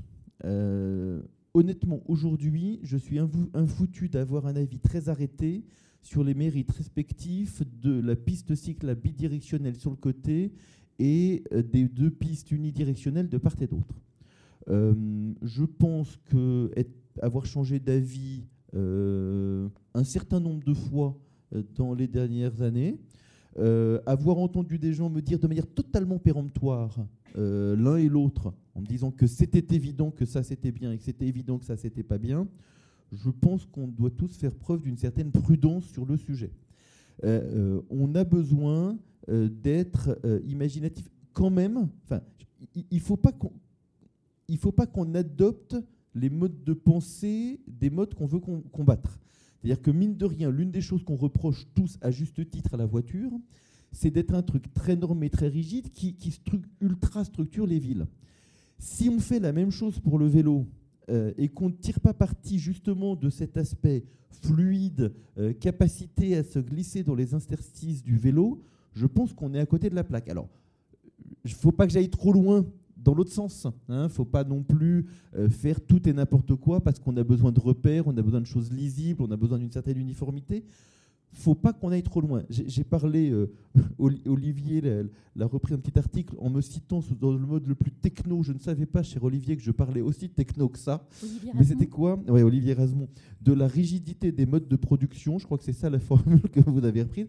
Alors, euh, c'était horrible comme formule, mais en même temps, euh, mais je l'ai dit, hein, il n'y a pas de trahison de la part du, du journaliste. Mais en même temps, je crois, aujourd'hui, un des trucs auxquels je me heurte, c'est que les gens qui produisent du des modes de déplacement vélo, c'est des ingénieurs routiers. J'adore, j'en suis un. Hein. Je, bon, je vais pas, j'ai rien contre les ingénieurs routiers. simplement, ils ont des modes de fonctionnement d'ingénieurs routiers, c'est-à-dire des gens qui travaillent avec des normes, avec des règles, avec l'idée que une piste bidirectionnelle, ça doit faire 2,50 m et que sinon c'est mal, euh, que euh, une voie, ça doit faire telle largeur. Alors, je, ne sais pas où il faut qu'on place le curseur entre les deux. Entre le on va bien se démerder, ça va passer, qui n'est pas satisfaisant, et le euh, il faut une piste comme ça, et sinon c'est on est dans le camp du mal. Il y a un espèce d'entre-deux à trouver. Euh, sans doute autour de la notion de clarté, autour des notions de continuité, il y, a des choses à faire. Il faut qu'on pense différemment les aménagements et je pense que notre système de pensée n'est pas tout à fait là-dessus. Je vois, je, vois, Thierry Ducrest euh, qui est là, qui est l'homme vélo interministériel. Je pense que euh, Thierry, dans les trucs auxquels il faut réfléchir, le mode de, pensée qu'on a là-dessus, c'est vraiment un des trucs qu'on a, à faire extrêmement, extrêmement fort. Alors, dernier point à évoquer, je vais toujours sur le même truc, c'est l'idée que l'expérience vélo, elle va de bout en bout. Hein. je pense que ça, c'est un point extrêmement important. C'est-à-dire que c'est bien de faire des infrastructures, mais, alors c'est des banalités, mais en gros, si au bout, on ne peut pas stationner son vélo, si au bout, on ne peut pas prendre une douche, euh, eh ben, le truc, il est un peu plus compliqué. Euh, moi, j'ai travaillé chez Transdev quelques, quelques années, c'était à Issy-les-Moulineaux. J'allais de Massy à Issy-les-Moulineaux à vélo. Euh, c'est très pratique, il y a la coulée verte, tout va bien. Si, déjà, s'il n'y avait pas eu de douche à l'arrivée, c'est clair que je l'aurais pas fait. Ou alors, faut être que au vélo électrique, et puis bah, là, ça perd un peu de la partie intérêt du sport. et puis, et puis au-delà de la capacité à prendre douche, il y a des problèmes très très concrets qui se posent qu'est-ce que vous faites de votre serviette mouillée après la douche? Non mais franchement, tant que vous n'avez pas répondu à la question de ce que vous faites de la serviette mouillée, vous n'avez pas totalement traité le problème du cycliste. Euh, comment vous récupérez le costume? Euh, Alors, je, force un peu le trait, je m'amuse un peu évidemment, mais euh, il y a toute une série de choses comme ça qui se passent au, au, quotidien dans les entreprises, ou enfin dans les lieux de travail, et qu'il faut, euh, et, qu'il faut qu'on traite. Voilà dans les quelque chose que j'avais envie de vous dire. Est-ce que j'ai oublié des choses majeures? Bon, On verra pendant les, pendant les, dans, les questions, mais voilà les, les, points éventuels. Alors, je, vous montre juste un tout petit coup cette petite vidéo. Il faut que vous montriez comment on fait, parce que moi je ne sais pas comment on fait là. Fait un petit Ce que j'avais essayé de faire, c'était de comparer. En fait, j'avais un double but. Il y avait le vélo et il y avait aussi la défense du passage à 30 km/h en ville. Hein, on a parlé des zones apaisées. Moi, j'ai fait, j'ai fait quelques trucs sur les pistes mais je trouve pas encore assez parce que c'est plus lourd et plus long. J'ai par contre vraiment mis le paquet sur les mises en zone 30 réelles euh, d'un certain nombre d'espaces de, la ville. Euh, c'était même au-delà de ma. En fait, vous n'avez pas vu, mais dans, la vidéo, quand je réponds au truc, je dis je pense qu'il doit y avoir 20 secondes d'écart. En fait, vous avez vu, il y a 5 secondes d'écart. J'ai fait un trajet entre les deux médiathèques de la ville. Là où j'ai un peu triché, c'est que j'ai pris quand même un petit peu, c'est un peu en descente quand même. Hein. Euh, bon, euh, et je l'ai pas fait dans l'autre sens. Bon, mais c'est pour la bonne cause. Euh, dans l'autre sens, ça serait un peu moins, ça serait un peu moins flatteur. Mais on voit bien les gains bah, du parking à proximité immédiate, alors que sinon il y a un, trajet terminal quand même pour récupérer la voiture, et puis le fait qu'en pratique, dans, le trafic, bah, on, va, à la vitesse du trafic, quoi, et, que, le reste, c'est pourquoi j'ai fait cette vidéo C'est vraiment voilà, pour cette idée de, montrer concrètement aux gens que euh, c'est possible, que ça marche et que c'est rapide. Et je pense que ça, voilà, ça fait partie du boulot euh, d'expliquer. Une autre chose que j'ai faite, c'est on a fait euh, trois magazines spéciaux sur les manières de se déplacer dans Massy, dont un qui est principalement autour du vélo, de la marche à pied aussi un petit peu, avec, et je reprends ça, la, la formule que j'avais piquée, je crois que c'est Olivier Schneider, qui est la sédentarité tue. Euh, je trouve que c'est une assez, bon, assez bonne manière de, euh, prendre les choses. En tout cas, je pense que ça fait partie des boulots d'un maire de causer euh, pour, dire bah, concrètement c'est possible. Je crois que pareil, le slogan avait été pris par la SNCF il y a quelques années, mais on peut le reprendre. Voilà, faire du vélo, c'est possible. Et rapidement, avant de vous passer la parole, comment vous travaillez avec les maires des communes voisines? Alors, très bien. je travaille très bien avec les.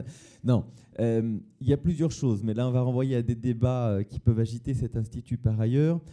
La gouvernance de l'île de France, c'est quand même un truc un peu compliqué. Ça n'aura échappé à personne.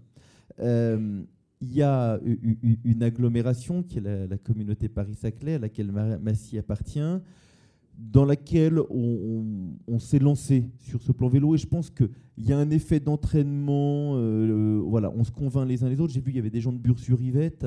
Voilà, bah, le, maire de Bure-sur-Yvette, qui est mes amis, honnêtement, Jean-François, je pense qu'il y a trois ans, vous lui parliez vélo, il, vous regardait un petit peu comme ça.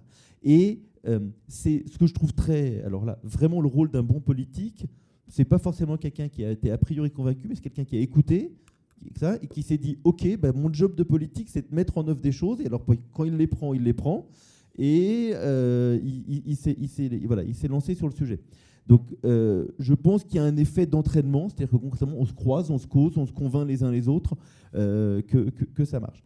Après, il y a des effets de réseau un peu plus structurants, donc on y travaille à l'échelle de la communauté Paris-Saclay. Là où c'est compliqué, c'est que vous le savez, c'est que les agglomérations ne ressemblent absolument pas à des bassins de vie en Ile-de-France. C'est-à-dire que le bassin de vie de Massy, euh, c'est plutôt euh, Antony, Sceaux, Châtenay, Verrières qui est dans l'agglo, beaucoup plus que Palaiseau, Linas, Montlhéry et Gommette-le-Châtel.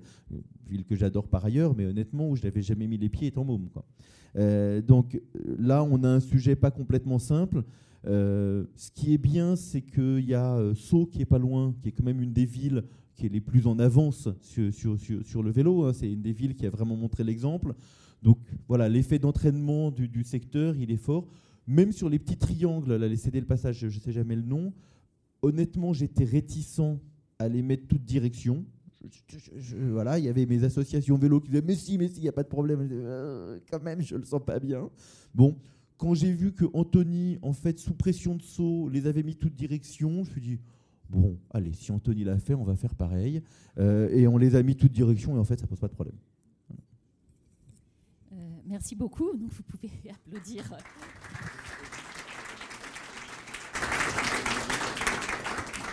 Alors, nous allons passer à la partie débat. Euh, juste avant, oui, j'invite évidemment Audrey Denazel et Dominique Rioux et euh, Marie-Angèle Lopez à nous rejoindre à la tribune.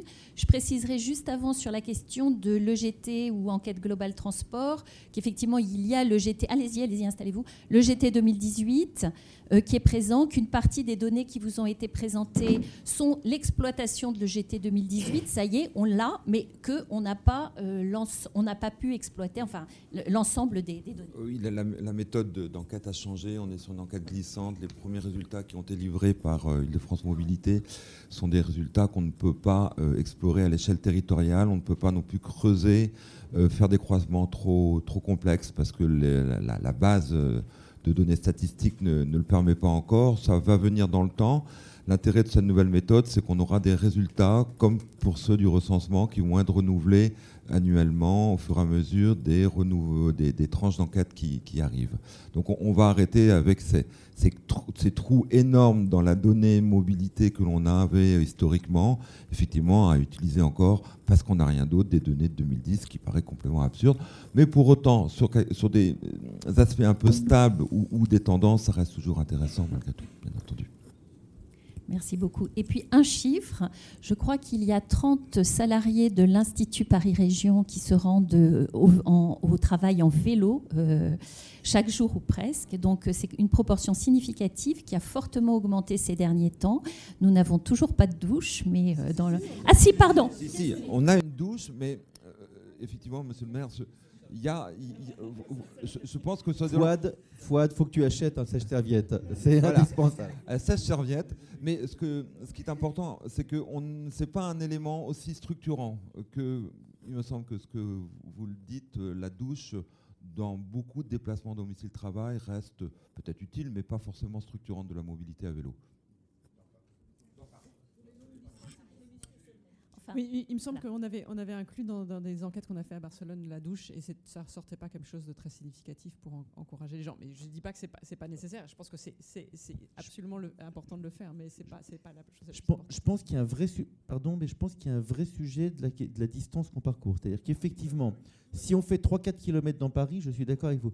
Honnêtement, enfin, euh, très concrètement, Massy, ici les Moulineaux, Massy Paris, à vélo, sans vélo, sans vélo électrique, Enfin, sinon, ou faut vraiment être chercheur, mais tout seul dans son bureau et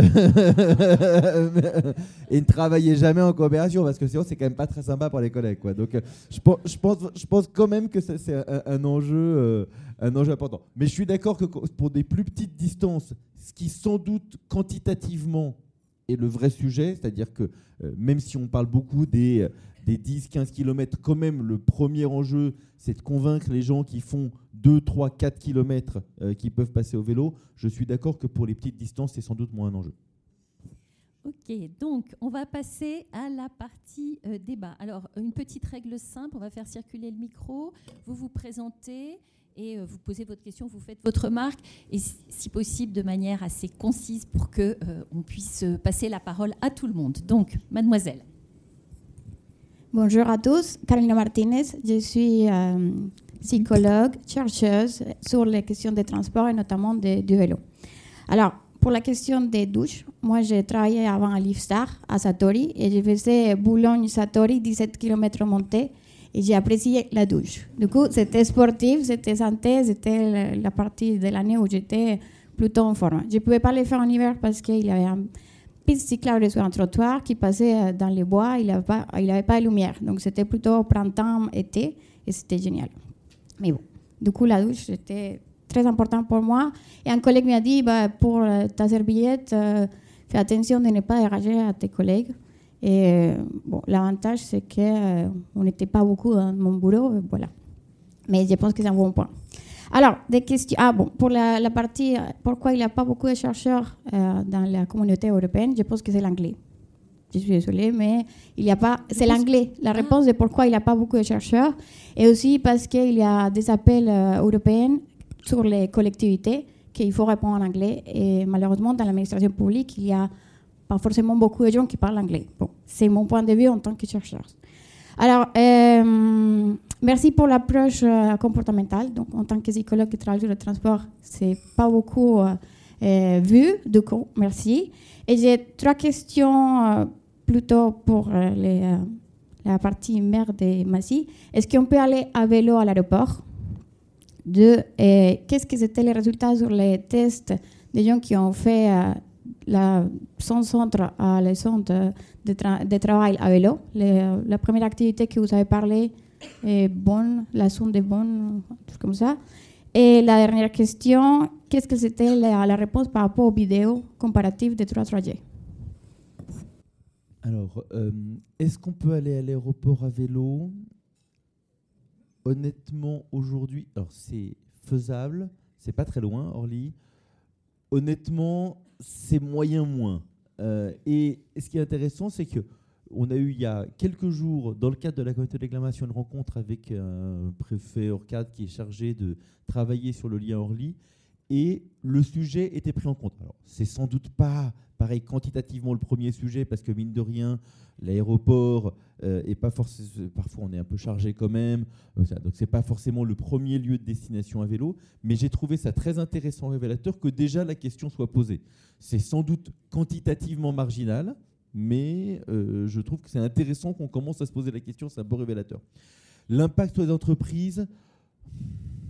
Allez, c'est encore moyen moins parce que euh, c'est des changements de comportement qui sont lents. On a mis en place du stationnement vélo sécurisé près de la gare de Massy-Palaiso pour que les gens fassent. On sent que on, en est encore à la prise de conscience, hein, pour être euh, être tout à fait honnête. Cela dit, c'est la première étape. Hein. C'est la première étape et, euh, elle prend le temps qu'il faut. Mais si on essaie de la squeezer, ça, ça marche pas. Euh, réaction à la vidéo, bah, elles été très bonnes, évidemment. Euh, et alors, il y a le côté fun, ça a fait rigoler, etc. Euh, il y, a, y, a, quand même, mais au-delà de ça, c'est-à-dire que tout ce que j'essaye de faire pour dire c'est normal, je ne veux, pas donner trop d'importance hein, parce qu'il ne faut pas exagérer quand même, mais je pense que le fait que le maire de la ville se déplace dans la commune à vélo, y compris en costume, parce que je suis en costume à peu près tout le temps, euh, c'est peut-être trop important. Je pense que ça a un impact. Le mesurer, alors là, là, là, je ne suis pas assez scientifique pour savoir. Je pense que ça en a un et que ça participe avec tout le reste. Après, c'est voilà, c'est un élément parmi tant d'autres. Hein. Merci.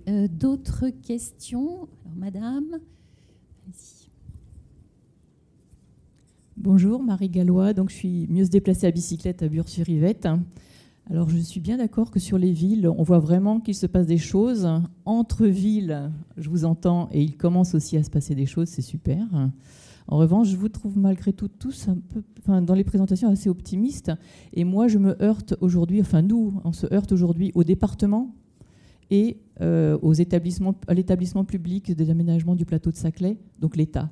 Donc euh, c'est quand même très très compliqué et quelle accroche avoir hein, par rapport au département et à cet établissement public. Euh, juste un exemple, c'est euh, la construction du ring aux Ulysses. 50 millions pour améliorer. vous pouvez préciser oui, c'est un échangeur hein, qui permettrait de desservir une zone d'activité où travaillent 25 000 personnes, hein, la zone d'activité de Courtabœuf. Et il y a eu des présentations publiques auxquelles nous sommes allés, bien sûr. Nous avons pris la parole, bien entendu. On a été applaudis les gens sont vraiment pas, ne, suivent pas cet investissement de 50 millions qui est fait sur donc ce ring appelé le ring des Ulysses, parce qu'il n'y a pas de possibilité pour aller en vélo des villes avoisinantes travailler à cette zone de Courtabœuf. Et nous, association, comment accrocher le département? C'est très compliqué. On a l'impression qu'il y a vraiment un regard euh, euh, très, condescendant. Enfin, disons qu'on n'arrive pas à accrocher en tous les cas le département. Et les établissements publics, c'est aussi difficile. Comment accrocher le département? C'est l'Essonne. Hein. Peut-être que euh, sur cette, euh, cette question de comment accrocher, d'obstacles, je pense qu'il y a d'autres points de vue dans la salle. Euh, peut-être, enfin, est-ce qu'il y a d'autres personnes? Je sais qu'il y a plusieurs associations, mais on a aussi la région, on a aussi des collectivités. Euh, on a aussi des, petites entreprises dans la salle, des consultants, des chercheurs. Est-ce qu'il y a d'autres personnes? Peut-être prendre plusieurs questions avant de repasser la parole aux, participants. Euh, oui, monsieur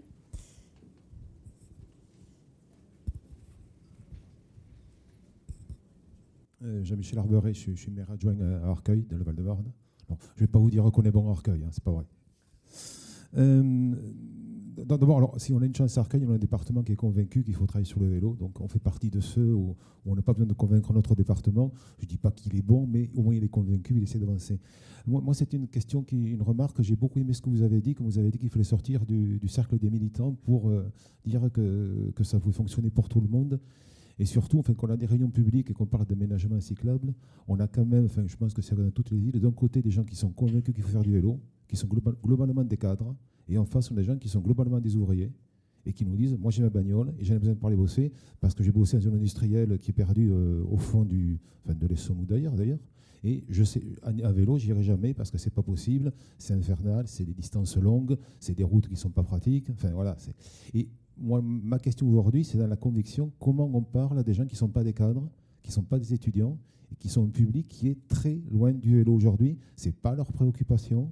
Euh, bon, certains, ils ont galéré comme des malades pour acheter une voiture. il faut la garer devant chez eux.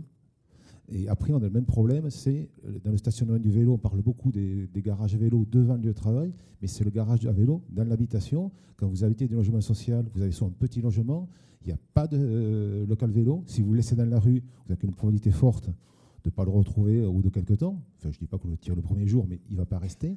Vous ne pouvez pas le monter chez vous. Euh, alors vous avez des vélos sur des balcons, quatrième étage d'un ascenseur, euh, là vous faites du sport. Hein. Voilà, faut... non, mais voilà, non, mais quand vous êtes militant, vous le faites. Quand vous n'êtes pas militant, vous n'avez pas à quelqu'un, tu prends ton vélo sur l'épaule, mon gars, et quand tu as fait tes 10 bornes, tu montes tes 4 étages. Euh, il ne le fera pas. Voilà, voilà c'est des questions, je ne sais pas faire, hein, mais et je crois qu'on se les pose tous. Je, je, vais commencer. Moi, je, je, pense qu'on partage un tout, tout sujet. je crois beaucoup à la bienveillance je pense que c'est quand même un mode de gouvernance qui est efficace. Hein, au-delà, c'est pas pour faire gentil, je pense que ça marche. Euh, et euh, je pense que, enfin moi, j'évite de euh, pointer du doigt, mais je pense qu'on a la même approche. Voilà, j'essaye simplement de, voilà, de positiver et de trouver des relais pour euh, convaincre. Après, il y a des sujets très concrets, et ça je, partage complètement. Le sujet de euh, où on stationne le vélo chez soi euh, est un sujet extrêmement, extrêmement concret. Bon, je, crois que je partage le sujet.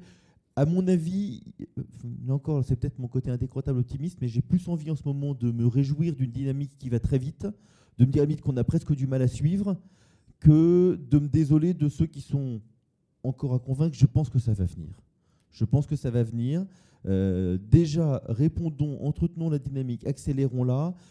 Et puis après, objectivement, le gars qui habite à Arcueil et qui travaille euh, à Courtabœuf, et comme ça, ça fera lien, que ça soit pas le premier à se mettre à y aller directement en vélo, alors peut-être en prenant le RERB, en faisant, etc., mais que ce soit pas le premier à vélo, ok, ben quand il restera celui-là à traiter, et que tous ceux qui habitent à Arcueil et qui travaillent euh, à Paris, que déjà tous ceux-là euh, se seront mis à faire le vélo, euh, à y aller en vélo, bah, on aura déjà bien gagné. Le sujet du stationnement du vélo dans l'habitat, et pour moi, là, une et en particulier dans l'habitat social ou globalement dans l'habitat vertical, est pour moi une question majeure. Ça, alors là, je, je partage complètement que c'est l'un des points difficiles.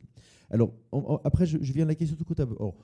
Je vais prendre l'anecdote et après le sujet de fond. Sur l'anecdote, euh, je dirais, euh, département de l'Essonne et ce qui, a, euh, a particulier, je pense que typiquement le président du département est en train de basculer. Euh, je vais vous raconter une réunion qui s'est passée où il y avait votre maire, j'y étais, et le président du département. Et dans les sujets justement dont on a parlé, dit, on lui a dit François, il faut que tu prennes le sujet de la paressonienne du RERV. Et c'est un des trucs. Il dit ok, il est en- voilà. Euh, Jean- François, il a allez, un an et demi de retard sur Jean-François, votre maire, euh, sur le sujet. Il est en train de faire son basculement et c'est les mêmes types de mecs. C'est-à-dire que le jour où il va être vraiment convaincu, il déroulera et ça ira. Donc je dirais que sur le sujet anecdotique, la prise de conscience par le département de l'Essonne, eh ben, elle est un peu après celle de- des départements de Petite Couronne, qui est un peu après celle de Paris-Centre. On peut dire que c'est pas bien, mais enfin, c'est la vie aussi. Mais elle est en train de se faire et je suis très positif sur le sujet. Alors après, question du ring de Courtabœuf et, et ce que ça veut dire. Je pense que je, renvoie à ce que j'ai dit tout à l'heure sur la, rigidité des systèmes de production. Le ring de Courtabœuf, moi donc je suis élu depuis 95, je pense que j'entends parler de la rénovation du ring de Courtabœuf depuis 95. C'est un sujet dont les premiers plans ont dû effectivement être dessinés il y a 20 ans. Et avec, y compris, je vais, me- je vais oublier un instant le plan vélo. Sur le plan routier, cet aménagement, je ne pense pas que ça soit absolument le meilleur possible. Simplement, ce dont je suis convaincu, c'est que, compte tenu des sujets d'enquête publique, de DUP, de machin, etc., si on essaye de refaire un projet mieux, on repère 5 ans. Et non, mais a, c'est des sujets très concrets. Et aujourd'hui, le ring de Courtabœuf, vous avez 100% raison, il a été pensé, le projet qui se met en place, il a été pensé à une époque où je pense que personne de bonne foi ne s'est posé la question du vélo. C'est pas que les gens s'en fouchaient. C'est juste que à l'époque, ça n'a même traversé l'esprit de personne. Et peut-être qu'il y a eu un militant qui a dit ça, mais il, il- faisait franchement juste post-68 art. Euh, C'était pas possible. Donc on a, il y a, un temps des projets euh, qui est totalement décorrélé avec la rapidité de l'évolution des prises de conscience. Et sur un, un investissement très lourd comme le ring de Courtabœuf, je, je- je- je partage votre objectif. Honnêtement, je suis juste désemparé. C'est-à-dire que si aujourd'hui on voulait euh, vraiment modifier le projet pour prendre en compte le vélo, mais y compris le moment où il faut refaire la DUP, on fait quoi? Fait quoi? Parce que c'est un vrai sujet. Je veux dire, moi, je, défends aussi la nécessité d'investir sur le ring de Courtabœuf pour le. Je veux dire que le, secteur est un secteur euh, économique important. Il faut aussi qu'on le fasse. Je veux dire, il faut aussi qu'on traite le sujet routier. De fait, même moi qui crois beaucoup au vélo, si vous me dites pour mieux prendre en compte le vélo, il va falloir perdre 5 ans sur le ring de Courtabœuf, je pense qu'en euh, trade-off, voilà, qu'en arbitrage, je vous dis, bah, tant pis, on fait le projet tel quel. Je trouve ça un peu dommage, mais je pense, pense qu'il y a une rigidité euh, intellectuelle euh, des euh, concepteurs, des concepteurs du département. Je me bats aussi un peu avec eux sur d'autres sujets. La, la structure technique du département, bah, c'est une structure, hein, c'est mes anciens collègues de DDE, hein, euh, et on a été formaté d'une certaine manière. Donc il y a une, une hystérésis technique qui fait qu'on continue à penser d'une certaine manière. Donc il y a un côté psychologique. Il y a aussi un côté dans les procédures pour repenser les choses où ça prend concrètement du temps. Donc je pense que c'est objectivement difficile d'intégrer le vélo dans le ring de compte à bœuf. Oui, Audrey, aussi sur cette question ouvrier cadre, est-ce que vous avez des éléments? Oui, donc je pense que sur, certains, je vais essayer de prendre, reprendre un peu les différents points qui, ont été parlé, dont on avait parlé. L'une sur l'histoire de, l'image euh, des, cyclistes, je pense que là où on voit les, pays où, vraiment il y a une implémentation cycliste, c'est que les femmes font du vélo et partout ailleurs, c'est une grande majorité d'hommes et de, jeunes hommes, et, en général avec euh, des lycras, des, des, jaunes fluorescents, des casques et tout ça. Et beaucoup de personnes ne se reconnaissent pas dans, dans, dans, cet aspect du vélo. Et donc je pense qu'une une énorme avancée sera quand on, quand on aura normalisé la pratique du vélo pour que, pour que ça ne soit pas juste des, quelque chose dans lequel les gens ne se reconnaissent pas. Donc, euh, et je pense que pour ça, ça marche. Il faut, il faut vraiment créer des espaces vélo pour les, mères de famille et leurs enfants, les parents avec leurs enfants. Et je pense que là, on aura vraiment une avancée pour que tout le monde puisse se reconnaître. Et je pense qu'il y a très longtemps, quand, on avait des débats piste cyclable ou pas cyclable, c'était très euh, moi, cycliste masculin, jeune, fort, je veux aller le plus vite possible. Mais je pense que maintenant, euh, c'est vraiment l'approche qu'il faut faire, c'est créer les espaces cyclables pour, euh, pour avec comme vision les parents avec leurs enfants. Je suis d'accord qu'il y a beaucoup d'images aussi, d'une aspiration de certaines euh, personnes, couches sociales en particulier, de leur, avenir. Pour eux, la, plus grande chose qu'ils pourraient faire, c'est avoir une voiture. vous en avez parlé. Et c'est pour ça que je, pense que cette vision d'une ville future, et je suis tout à fait d'accord que ça soit que ça soit fun, que ça soit quelque chose que qui soit que les gens aient envie de faire, c'est absolument important. Mais c'est pour ça qu'il faut vraiment pas juste essayer de trouver où est-ce qu'on va placer une piste là, mais vraiment changer la façon dont on, réfléchit, de la façon dont, on crée les villes, pour que les gens leur aspiration soit pas, par exemple, de non seulement de conduire pour euh, comme euh, statut social, mais c'est aussi qu'ils ne se sentent pas obligés d'aller euh, aux Bahamas dès qu'ils ont des, vacances, que, les, vacances dans sa ville où on découvre euh, des nouveaux quartiers, où on va voir, on, sent qu'il y a vraiment quelque chose qui peut se faire au niveau de, notre propre ville. C'est tout à fait possible, pas dans l'état actuel. Mais si on repense la ville pour qu'il y euh, que la place soit pas aux voitures, mais à l'être humain, on peut vraiment créer un espace où les gens aient envie de rester chez eux, soient pas euh, à, toujours, que la ville soit pas quelque chose qu'on a toujours envie de, laquelle on a envie de s'échapper. Donc je pense que créer et, je pense que créer cette, cette image euh, peut rallier des gens en, faveur de, de cette, de, cette vision. Euh, et je pense que ça peut. Un autre aspect dont, vous, avez parlé qui est absolument essentiel, c'est donc pour créer cette, vision, il faut non seulement une, euh, des, connexions transversales entre les départements, créer des alliances, mais aussi euh, à, différentes géographies. Je pense que c'est absolument essentiel que les gens se parlent, euh, que ce soit, comme, comme vous dites, il ne faut, pas qu'il y ait des, des, discontinues euh, au niveau vertical également. Et aussi parce que simplement les, différentes autorités, chaque département, chaque, niveau géographique a une, autorité différente. Et il faut attaquer ce problème de beaucoup de façons différentes, créer des alliances et créer des conditions, non seulement encourager le vélo, la marche à pied, mais aussi décourager de la voiture. Et ça, ça demande euh, l'intervention non seulement des, collectivités locales, mais également euh, de, l'État. L'État a beaucoup de choses à faire aussi euh, dans ce domaine-là. Oui, finalement, vous êtes en train de nous dire tous les deux que c'est un changement très très profond de nos manières de penser, de nos catégories, de nos conceptions de la ville.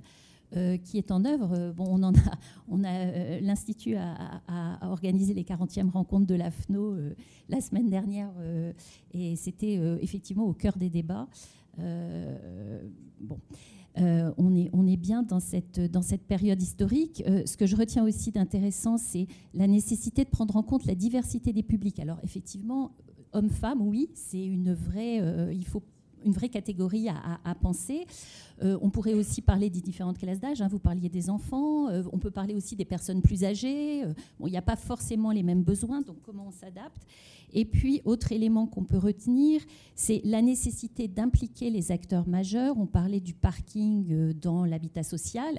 On ne pourra pas avancer si l'Union sociale pour l'habitat, par exemple, ne se saisit pas de ce problème et, et n'est pas mis à un moment donné autour de la table pour faire passer un certain nombre de messages. Parce que pour que les bailleurs sociaux euh, enfin c'est des questions complexes, hein, mais pour que les bailleurs sociaux intègrent du stationnement, euh, bon, il faut qu'il y ait euh, un accompagnement, une pensée un peu plus globale, d'où la nécessité effectivement de la coordination. Alors, d'autres questions?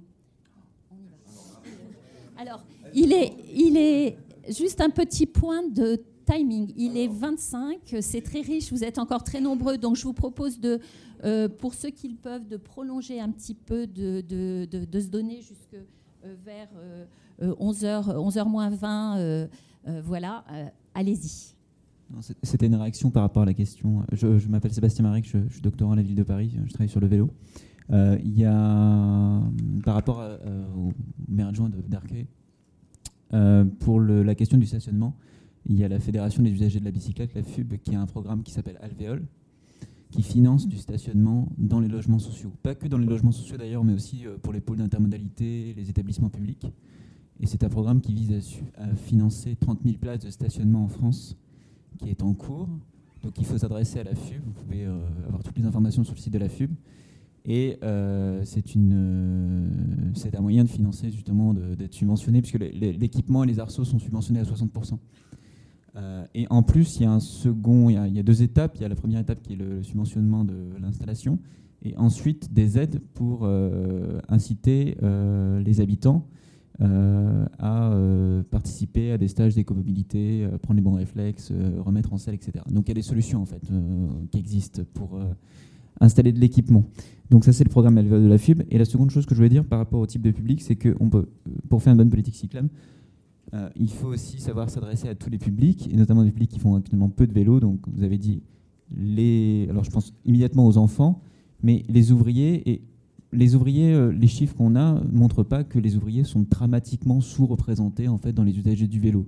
Ils sont peut-être moins représentés, mais le nombre d'ouvriers en France a aussi beaucoup beaucoup baissé.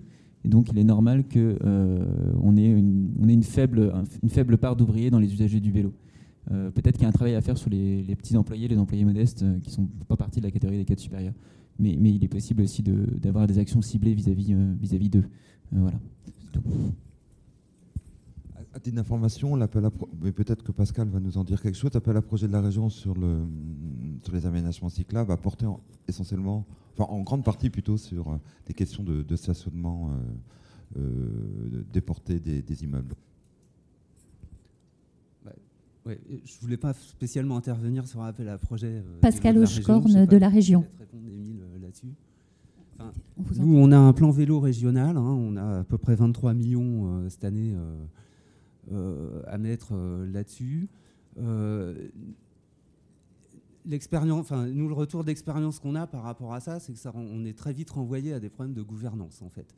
C'est-à-dire qu'il y, a quand même une question d'échelle sur les politiques publiques en matière de vélo en Ile-de-France. C'est-à-dire qu'on parlait de voilà, faire circuler les enfants en vélo, grosso modo, pour avoir un environnement bike-friendly. La commune, ça peut être la bonne échelle pour créer des zones 30, etc.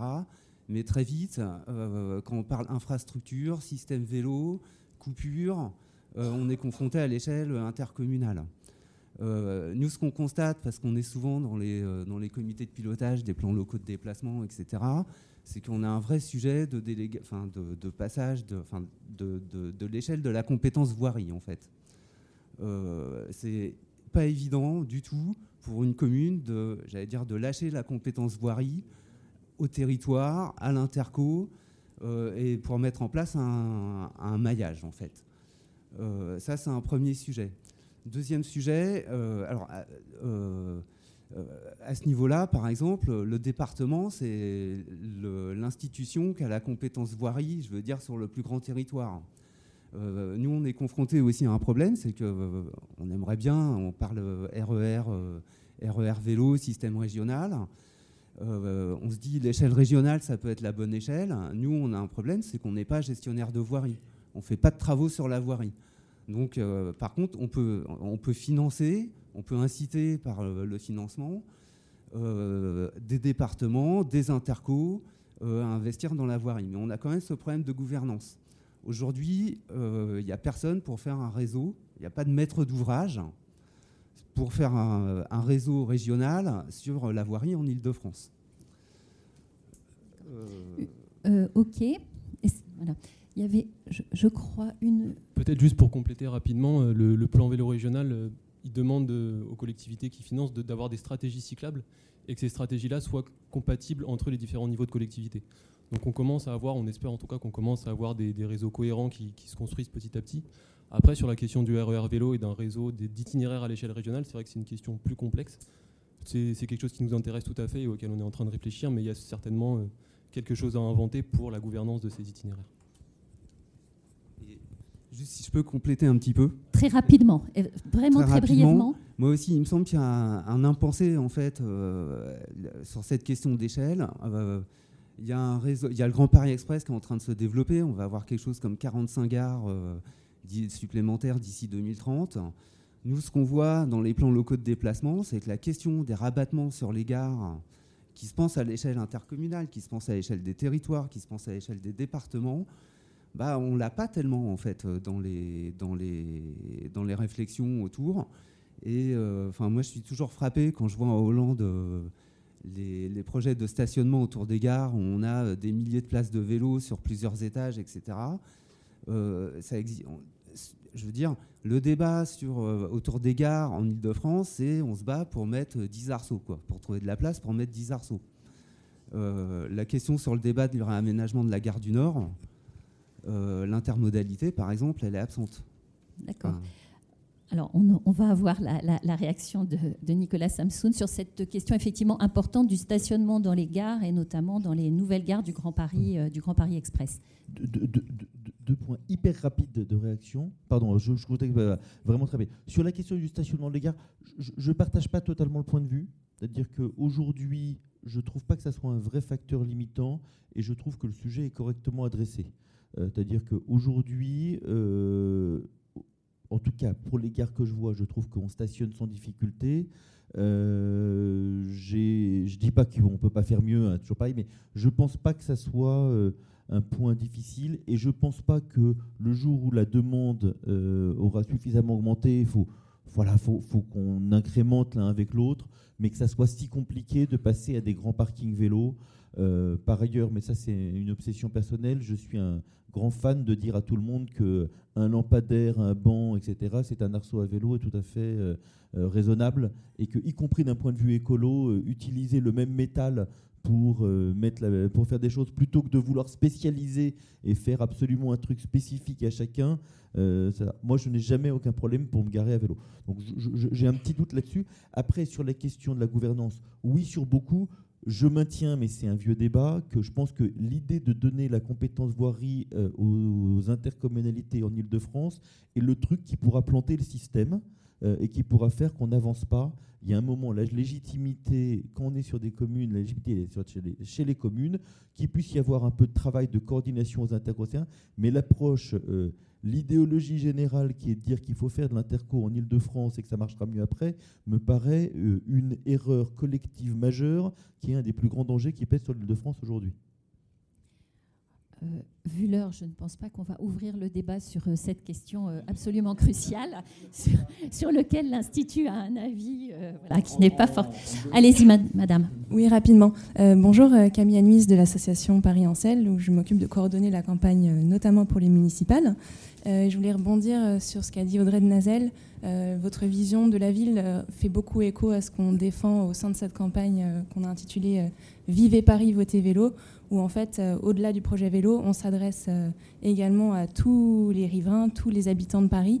Et euh, l'objectif, c'est, en faisant le choix du vélo, de rendre Paris plus vivable pour tout le monde, plus désirable, plus résiliente. Et le vélo permet de répondre à un certain nombre d'enjeux majeurs auxquels on fait face aujourd'hui. Donc je voulais vous remercier pour voilà, les éclaircissements que vous avez apportés sur cette question. Euh, et je voulais rebondir également sur la question des aménagements euh, que vous avez mis en point 4 euh, dans votre présentation et qui pour nous est vraiment essentiel. Et une fois encore, ça fait le lien en fait. On ne s'adresse pas seulement aux cyclistes qui sont déjà à vélo, qui sont déjà des cyclistes aguerris, on s'adresse aux 60% de la population qui sont intéressés par le vélo, qui voudraient bien s'y mettre, mais qui se sentent en danger actuellement parce qu'il n'y a pas assez d'infrastructures aménagées, sécurisées, confortables et bien identifiées, bien visibles. Donc en créant euh, ces aménagements euh, que nous, on défend au sein du Vélopolitain, mais que le collectif Vélo Île-de-France défend avec le RERV, on répond à ces enjeux-là et on permet euh, à tout le monde de se mettre en selle, qu'on soit enfant, adulte ou, ou, senior. Voilà. Audrey, vous souhaitiez... Juste bravo, c'est super.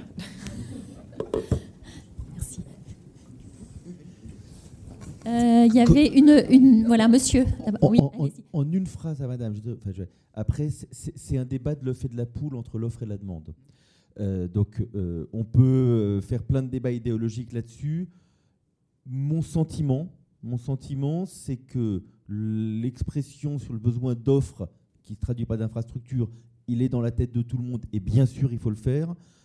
que je ne partage pas tout à fait la phrase. Les 60% qui auraient envie et à qui manque une infrastructure, je pense que créer l'envie parce que quand même, aujourd'hui, typiquement dans Paris, un adulte en bonne santé, il peut se déplacer à vélo dans Paris. Hein. Il faut quand même arrêter de dire des bêtises. Je ne dis pas qu'il n'y a pas quelques endroits ponctuels et un problème, mais il peut. Oh, euh, je ne suis pas d'accord.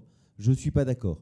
Et je pense qu'il faut au moins autant travailler sur la question de la demande. Alors, voilà, il ne faut pas trop opposer le fait la poule c'est un peu simpliste de dire que le sujet c'est l'infrastructure seulement. Je, crois que c'est une erreur d'analyse. Est-ce qu'il le peut? Bien sûr, il le peut, mais est-ce qu'il a, le courage de le faire? Probablement non.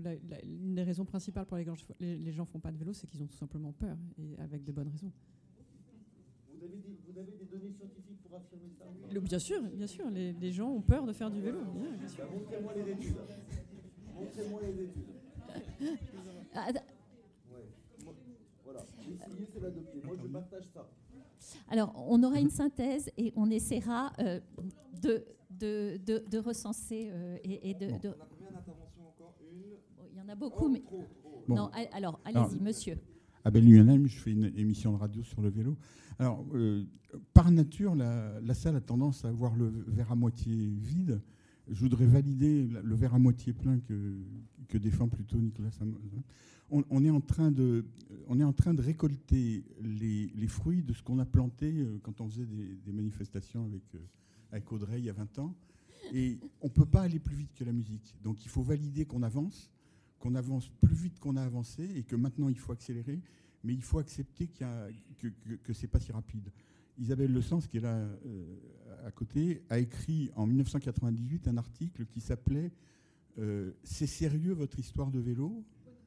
Point d'interrogation, et, où elle parlait d'un congrès en 1990 où les, participants français ne parlaient toujours que de trois modes de déplacement, alors que les participants étrangers euh, parlaient de quatre modes de déplacement et un le vélo. Alors moi j'ai regardé hier après-midi la retransmission de, du vote final de la loi d'orientation des mobilités. Le ministre, quand il est arrivé, il parlait que d'avion, il parle de vélo maintenant tous les, tous les discours de tous les groupes politiques et, des rapporteurs, ils ont tous parlé de vélo. C'est-à-dire que ça y est, on a réussi à planter le vélo comme un mode de déplacement qui existe. C'est déjà bien, il faut s'appuyer dessus. Et évidemment, le reste, ça va venir à partir de maintenant. Mais il faut qu'on avance là. Et je voudrais, pour finir, euh, remercier Audrey euh, sur un truc. Euh, on, s'est beaucoup appuyé sur la pollution. Je pense qu'effectivement, il faut s'appuyer sur, euh, sur les bénéfices de santé. Il faut qu'on appuie là-dessus.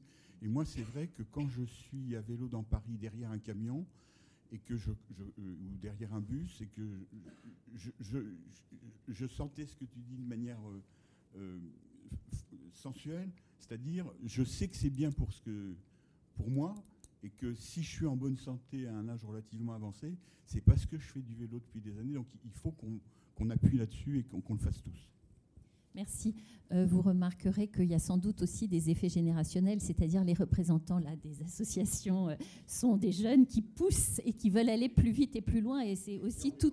aussi tout à fait normal, évidemment. Monsieur. Oui, bonjour, Thierry Ducrest, donc euh, coordonnateur interministériel vélo. J'ai une question sur un tout autre sujet, c'est sur le VAE qui a été légèrement évoqué. Euh, on a tous le sentiment que le VAE, c'est un peu, euh, enfin, c'est un deuxième avenir du vélo. Ça va aller dans les territoires peu denses, vallonnés, les personnes qui ont des conditions physiques moins, moins aguerries. est-ce que c'est, est-ce qu'on a de la connaissance pour, à cette, pour démontrer que c'est pertinent de, de, croire à ce potentiel du VAE sur, euh, sur la, question de la santé, j'ai vu que l'indice de masse corporelle, il augmentait euh, si on prenait le VAE, en tout cas dans le, si j'ai bien interprété le, tableau. Voilà, Est-ce qu'on a de la connaissance, euh, y compris en Ile-de-France voilà, Le VAE, c'est vélo électrique? oui.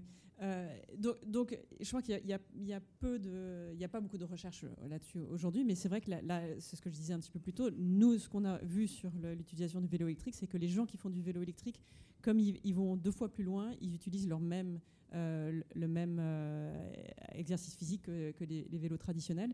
Euh, ce qu'on n'a pas, c'est savoir ce qu'ils faisaient avant d'utiliser le vélo électrique, mais étant donné la distance, probablement, ils n'ont euh, ils ont, ils, ont pas changé d'un vélo euh, traditionnel à un vélo électrique. C'était spécifiquement le vélo électrique. Après, je, pense qu'il y a aussi un danger que le vélo électrique remplace le vélo euh, traditionnel pour des courtes distances, ce qui serait quand même très dommage. Mais je pense qu'il y a le, qu'est-ce qui le, changement de comportement, je crois qu'on ne le connaît pas encore. Et juste, juste pour, pour merci beaucoup, répondre sur ce, point-là aussi sur l'activité physique, parce que j'en ai pas parlé du tout, mais c'est une grande partie de ma recherche et sur l'activité physique et la pollution de l'air et les, les, les bénéfices et risques d'activité physique et pollution de l'air. Et effectivement, dans tous les travaux de recherche que j'ai faits, aussi bien sur la modélisation que sur les, travaux épidémiologiques, on voit que du moins dans les, niveaux de, pollution de l'air qu'on trouve euh, dans les villes européennes, les bénéfices de l'activité physique sont toujours plus grands que les... Euh, euh, les risques de, l'inhalation de, pollution de l'air, qui bien sûr on inhale plus de pollution de l'air quand on fait du vélo que quand on est dans une voiture, même si l'exposition est plus grande dans la voiture, en fin de compte on inhale plus à vélo, mais les bénéfices sont toujours bien plus grands, du moins dans les niveaux qu'on trouve dans les villes européennes. Ah oui, c'est un, résultat extrêmement important. Sur le VAE, Tout à fait. Euh, juste une remarque, euh, on voit l'explosion des ventes. Manifestement, ce sont des vélos urbains dont il s'agit, non pas des vélos sportifs en majorité. Donc le VAE participe très clairement de cet aspect euh, attractif, du renouveau de l'attractivité du véhicule euh, dans la pratique du vélo urbain, dans les déplacements du quotidien. Donc de ce point de vue-là, déjà, c'est assez important. Euh, alors, on va prendre encore deux petites questions. Donc, Madame, vraiment brièvement, et puis on redonne la parole pour la conclusion à nos intervenants. Bonjour, euh, donc je suis étudiante à Sciences Po Lille et je fais un rapport d'expertise sur euh, les vélos et les femmes à Lille, la pratique du vélo urbain. Et en fait, euh, donc j'essaie d'étudier pourquoi, quels sont les obstacles à la pratique féminine du vélo et le point de basculement qui fait qu'on va pousser les femmes à faire du vélo. Et je, suis assez étonnée de voir que, bah, parce que c'est quand même, pour moi, c'est l'enjeu le, plus important, c'est d'emmener tout le monde vers le vélo, mais aussi les femmes qui sont quand même un groupe, c'est 50% de la population. Et je voulais savoir si les études, s'il y a des chercheurs dans la salle, s'il y a des études holistiques, comme vous avez dit, qui prennent en compte en fait la question du genre dans la ville et du coup la question d'emmener aussi les femmes dès le début et pas attendre que ça soit une, un peu un effet de mode, parce que les femmes seront toujours laissées de côté si on ne les prend pas en compte dans les, dans les recherches. Merci. Merci. Il y avait monsieur une une qui souhaitait poser une question. Oui, bonjour. Jean-Louis Michaud, directeur de projet Jeux Olympiques et Paralympiques à Paris Terre d'Envol, donc un établissement public territorial de Seine-Saint-Denis. Je ne vais pas m'étendre parce que le, débat serait euh, très long, mais euh, j'en profite d'ailleurs pour remercier euh, l'IRDS, qui est un département de, l'IAU avec lesquels on a fait un, un portrait sportif de Paris Terre d'Envol cinq ans avant les Jeux Olympiques. Et nous, notre question, c'est une question d'héritage et comment les jeux. Enfin, moi, je pense qu'il y a un enjeu de communication. Enfin, on, a l'opportunité. Enfin, ça dépend des points de vue, mais en tout cas, on est sûr qu'on va accueillir les Jeux en 2024, les Jeux Olympiques, et je pense que c'est une opportunité, en, tout cas en termes de communication, et qu'on aurait tout intérêt. Enfin, nous, c'est ce qui ressort en tout cas de, l'étude que l'on a fait. C'est on a cherché des pistes d'amélioration. enfin, mesurer nos atouts et, les marges de progrès. Et le vélo fait partie effectivement des, marges de progrès que l'on peut euh, sur lesquels on peut s'appuyer. Et euh, voilà, donc euh, j'ouvre juste, même pas un débat, mais je pense qu'il faudra y penser, parce que comme l'a dit Monsieur le maire et, d'autres, les enjeux de communication et d'image sont importants, et on peut s'appuyer, non pas pour faire des, sportifs en club, hein, mais on parle bien de, de pas, que, mais on parle bien effectivement d'une population plus, plus active et plus, plus sportive. Oui, merci. Effectivement, c'est une très très belle opportunité pour développer la pratique sportive et le vélo, et ce serait dommage de ne de pas en profiter. Alors, on va, Paul, je suis désolée. Bon, alors vraiment très brièvement, je donnais la priorité aux, Justement, c'est juste pour, euh, euh, euh, par rapport à la frustration qu'il y a dans la salle, parce qu'on a vraiment beaucoup de choses à, discuter. Je crois qu'effectivement, on est à, la veille d'un basculement où on, a, on, est déjà en train de basculer dans un autre monde. Par contre, on n'a pas forcément l'ingénierie, la connaissance et, l'enseignement qui correspond à ça. Et j'aurais bien aimé parler d'enseignement à l'école des ponts, mais aussi à Londres, puisque euh, on, le voit bien, il y a, euh, c'est pas seulement l'urbanisme vélo dont on doit parler, mais c'est aussi la, société vélo, c'est aussi l'économie du vélo. il, y a, beaucoup de thèmes et, justement, je proposais qu'on fasse un nouveau petit déjeuner euh, plus tard pour, pour avancer encore entre nous sur ces, sur ces questions. Mais voilà, c'était. Merci beaucoup. on, en a prévu un sur la question de la marche dans la ville en 2020. Donc, marche, vélo, c'est pas tout à fait la même chose, mais il y a quand même des liens. Euh, donc évidemment, vous serez tous à nouveau invités. Euh, on va revenir vers nos deux intervenants, donc Nicolas, Audrey. Euh, je, vais, en profiter donc pour répondre aussi au point sur les, femmes. Je pense que absolument c'est essentiel. Je pense que un marqueur de réussite des politiques de vélo, c'est quand les femmes se mettent à faire du vélo. Donc c'est absolument devrait être une priorité. Et, c'est pour ça que je pense qu'il faut vraiment complètement changer la façon dont on regarde les choses. C'est c'est pas juste euh, créer des pistes cyclables pour qu'on puisse aller plus vite à un endroit non, c'est vraiment changer la, vision des villes pour que le, but c'est de, de, enlever les voitures qui, n'ont pas leur place dans la voiture. Je, suis absolument persuadée que dans, notre, dans l'avenir, euh, nos enfants et nos petits-enfants regarderont des photos de, des villes dans lesquelles on vit maintenant et nous, ils prendront complètement pour des fous. Euh, j'ai, un petit garçon de, de, 4 ans, quand il, que c'est, parfois ses, profs viennent me voir et me disent mais il est vraiment bizarre votre enfant. Il me dit que quand il sera grand, il n'y aura, aura pas de voiture dans la ville. Et et moi, je le regarde, mais il a tout à fait raison. C'est absolument ça ce auquel on doit, on doit réfléchir. Mais les gens ne pensent pas que c'est quelque chose de possible. Et je pense qu'il faut que ça soit possible. Et donc, la, vision de mon petit Arlo doit être la vision de tout le monde.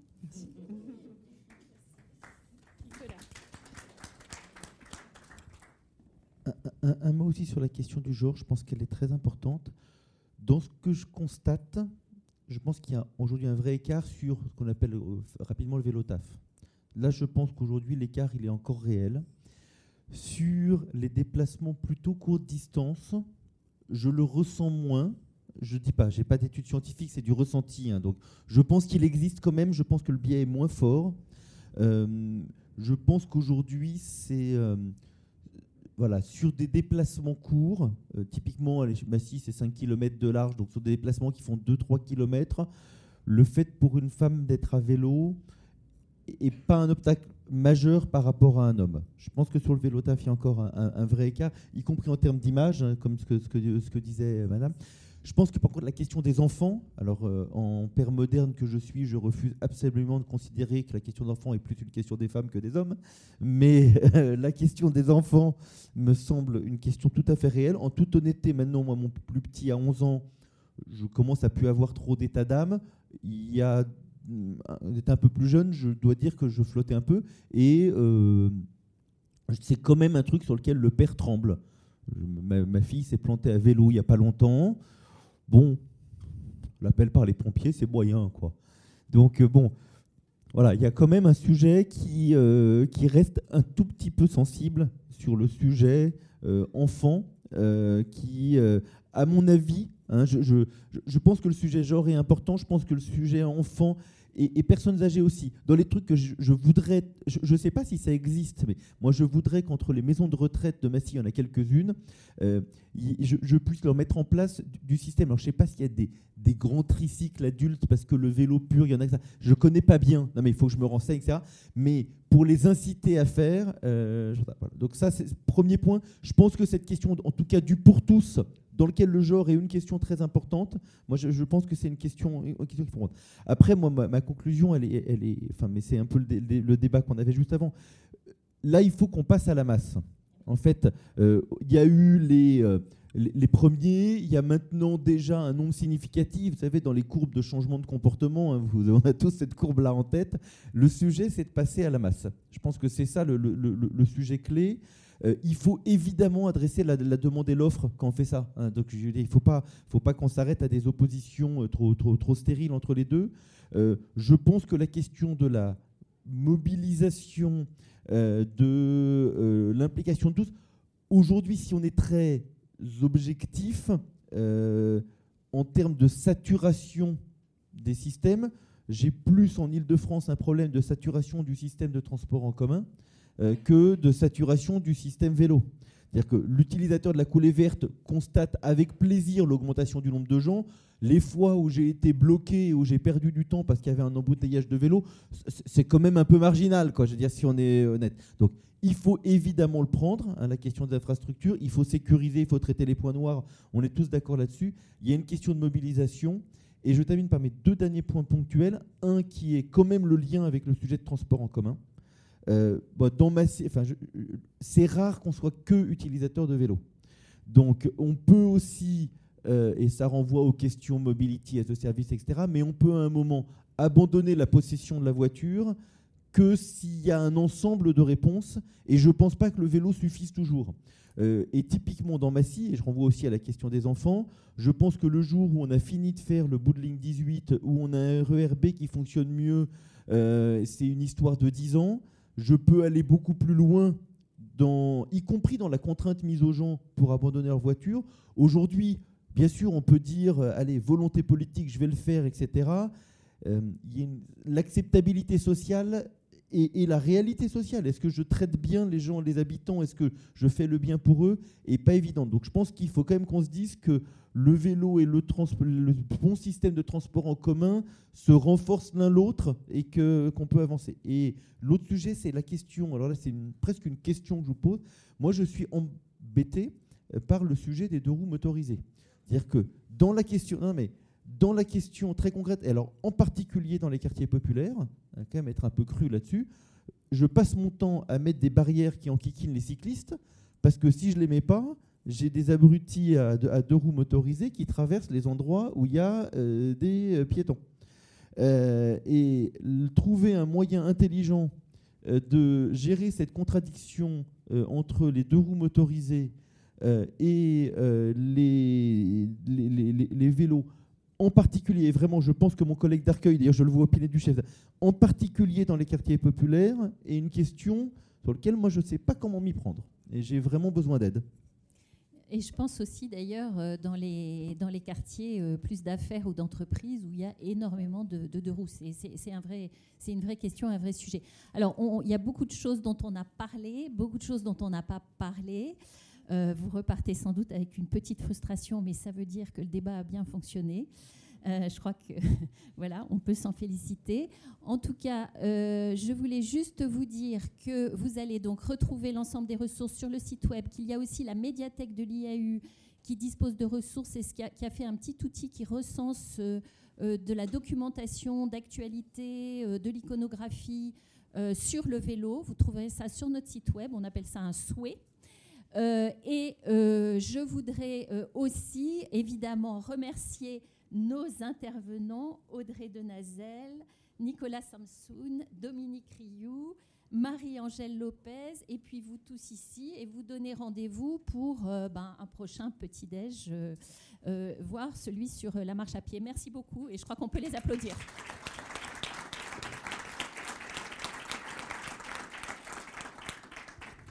Une petite annonce avant que vous nous quittiez euh, pour vous dire que nous allons mettre en ligne une cartovis. C'est un outil de cartographie euh, interactive, euh, une nouvelle cartovis sur les aménagements cyclables en Ile-de-France.